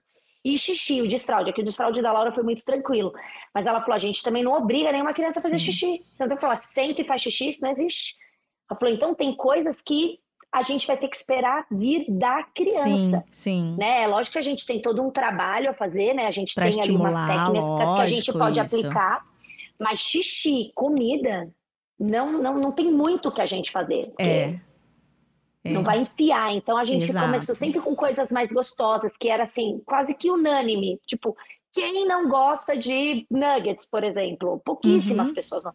Então a gente começou sempre com essa parte mais assim, aí misturava às vezes, ó, oh, vamos misturar nisso aqui que ela já come.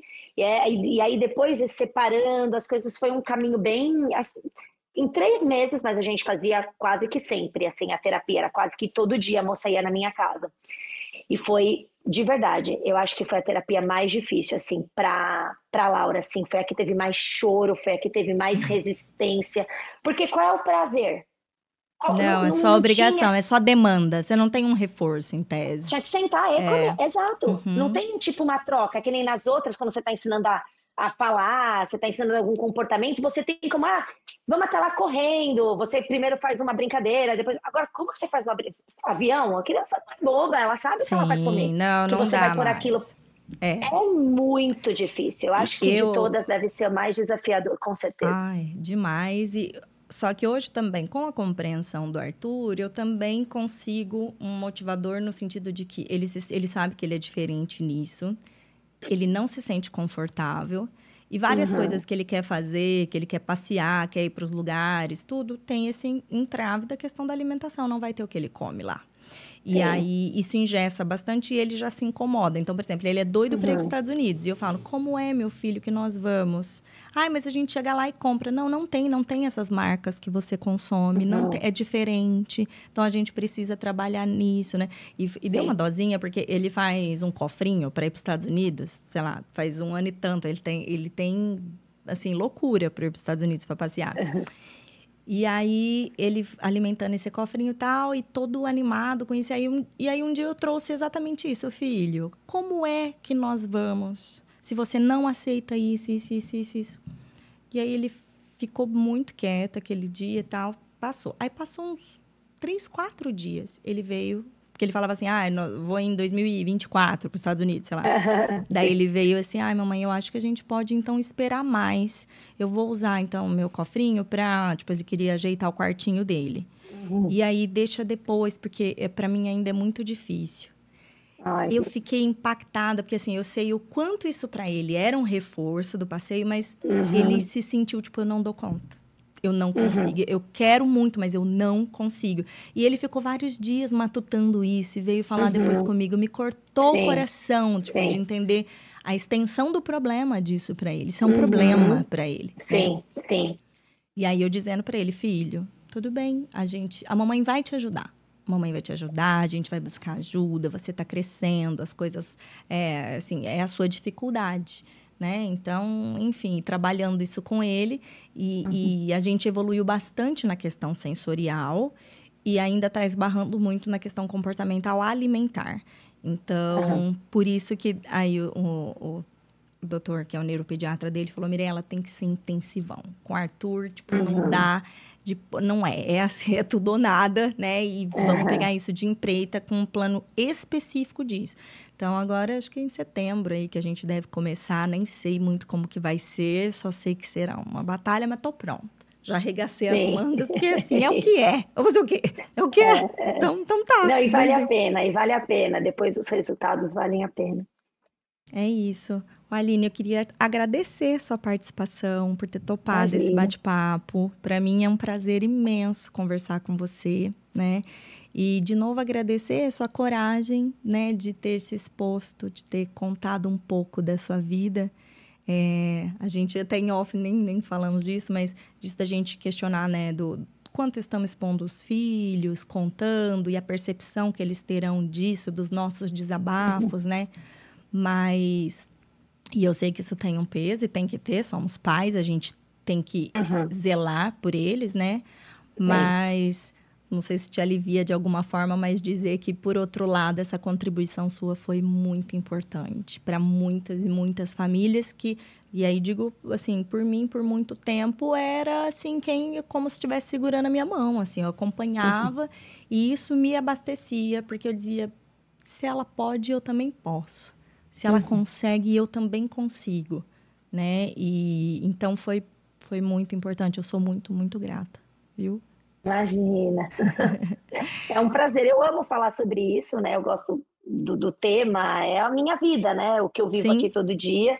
Hoje sim, eu tomo um pouco mais de cuidado com relação ao que eu exponho sobre a Laura, de dificuldades, enfim, né, nossos desafios diários, porque eu não sei o quanto lá na frente isso vai deixar ela chateada, né? Porque ela ainda não tem, é, apesar dela saber que eu falo aqui, que eu tenho um Instagram, ela não, não tem a consciência do, do tanto que isso atinge de pessoas. Sim. Às vezes a gente vê umas coisas, né, uns videozinhos que viralizam e vira meme e infelizmente hoje a maldade sim, sim. tá enorme. Sim. Eu não sei, isso me preocupa um pouco, né, dessa questão da exposição, mas falar no geral sobre o autismo, né, as características que eu via na Laura e tudo mais, isso eu vou continuar falando, né, no que eu puder ajudar de alguma forma, as pessoas que chegam no meu Instagram, é, eu recebo ainda muita pergunta, né, quando eu abro a caixinha de pergunta, né, sobre como foi a minha caminhada lá no começo com a Laura, né, porque a maioria das mães acho que está ainda lá com a criança pequenininha, algumas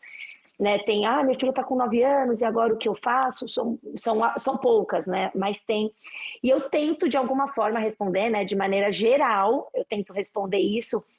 Mas eu lembro que logo no início eu abria mesmo, né? Mas ah, eu acho que no começo a internet não era que nem é hoje, não, assim, essa, essa maldade, essa crueldade. Eu acho que teve um vídeo que eu fiz, né? Falando mesmo dos meus sentimentos e tal. E eu recebi muito apoio. Eu não acho que hoje eu receberia esse apoio. Eu acho que hoje eu, eu receberia alguns comentários Mais bem críticas. maldosos sobre os meus sentimentos, né? Então hoje eu tomaria, hoje, se fosse hoje, eu tomaria muito mais cuidado para expor muita coisa. Então foi por isso que eu acabei tirando o, os vídeos no, no YouTube. YouTube. Uhum. Sim, é, eu não recebia nenhuma crítica, tá? Não foi por causa disso, mas foi pela má interpretação que a Laura pudesse ter no futuro Sim. sobre os meus sentimentos e talvez ela pudesse levar para um, um lado que não é verdade. Deu, né, de eu achar que ela é um problema, ela não é, né? A Sim. Laura me ensinou muita coisa, eu sou a pessoa que eu sou hoje por causa disso, né? A nossa família toda mudou, a gente aprende muito com ela, né? Tem, acho que ela me ensina mais do que eu consigo ensinar para ela. Eu saí de uma bolha total, né, de uma Aline de antes e depois. É, e eu tinha essa preocupação, né, dela de repente não interpretar exatamente o que eu estava querendo ou o que eu estava vivendo naquela época, né, porque ela não ela não vai ter como saber isso. Então, mas eu continuo falando, eu amo falar. E sempre que você quiser, eu estou aqui disponível. A gente tem muita coisa para passar o dia inteiro aqui falando. Tem muito assunto que dá para, né, muito tema uhum. para delimitar e a gente muito. conversar. Eu, nossa, Maria, Sim. um novo bate-papo. E até Sim. isso, de, né, de você dizendo, então você tomou essa decisão de tirar e tudo bem, a gente tem que seguir nosso feeling de mãe tá? Uhum. É o feeling de mãe. Então Sim. não tem certo e errado, tem o que Sim. você fica confortável, aquela verdade Sim. que funciona para sua família e é isso. E aí, uhum. se a gente faz por um tempo e aí depois aquilo para de, de, de ser confortável, então não uhum. tem por que continuar. É isso, assim, faz parte do nosso processo de evolução também. É, é, é, porque a, acredito até que uma das coisas que pese, quando a gente está no início do diagnóstico, o nosso discurso é de muita dor. É de uhum. muita insegurança, é de muito medo, é de muito pesar. E aí a gente sim. vai sendo mais calejada, vai vivenciando, vê que não é o fim do mundo, uhum. que é difícil sim. sim. mas que não é o fim do mundo. Uhum. E aí o nosso discurso também muda, a nossa percepção uhum. também muda de uma forma mais otimista. Sim. E até de, como eu falei assim, não é romantizar o autismo, mas é de apreciar de fato as uhum. diferenças e validar uhum. essas formas diferentes de, de, existir, né? E aí a gente quer que os nossos filhos escutem esse outro esse outro discurso, porque isso vai impactar uhum. na questão da autoestima, essa autopercepção, né? Uhum, Mas a vivência exato. de mãe, ela é diferente da vivência do que é do filho mesmo. Acho que não uhum. são coisas que se excluem. O filho para a mãe e a mãe para o filho, sim. Isso. Como ela vai receber isso, ela nunca vai saber qual foi o meu real sentimento, não, não né?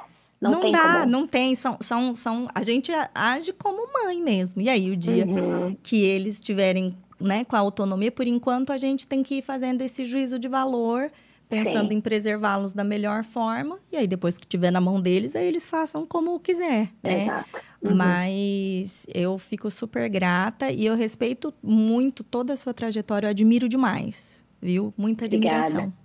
Obrigada. Obrigada. Obrigada. Tá bom? E, gente, tá bom.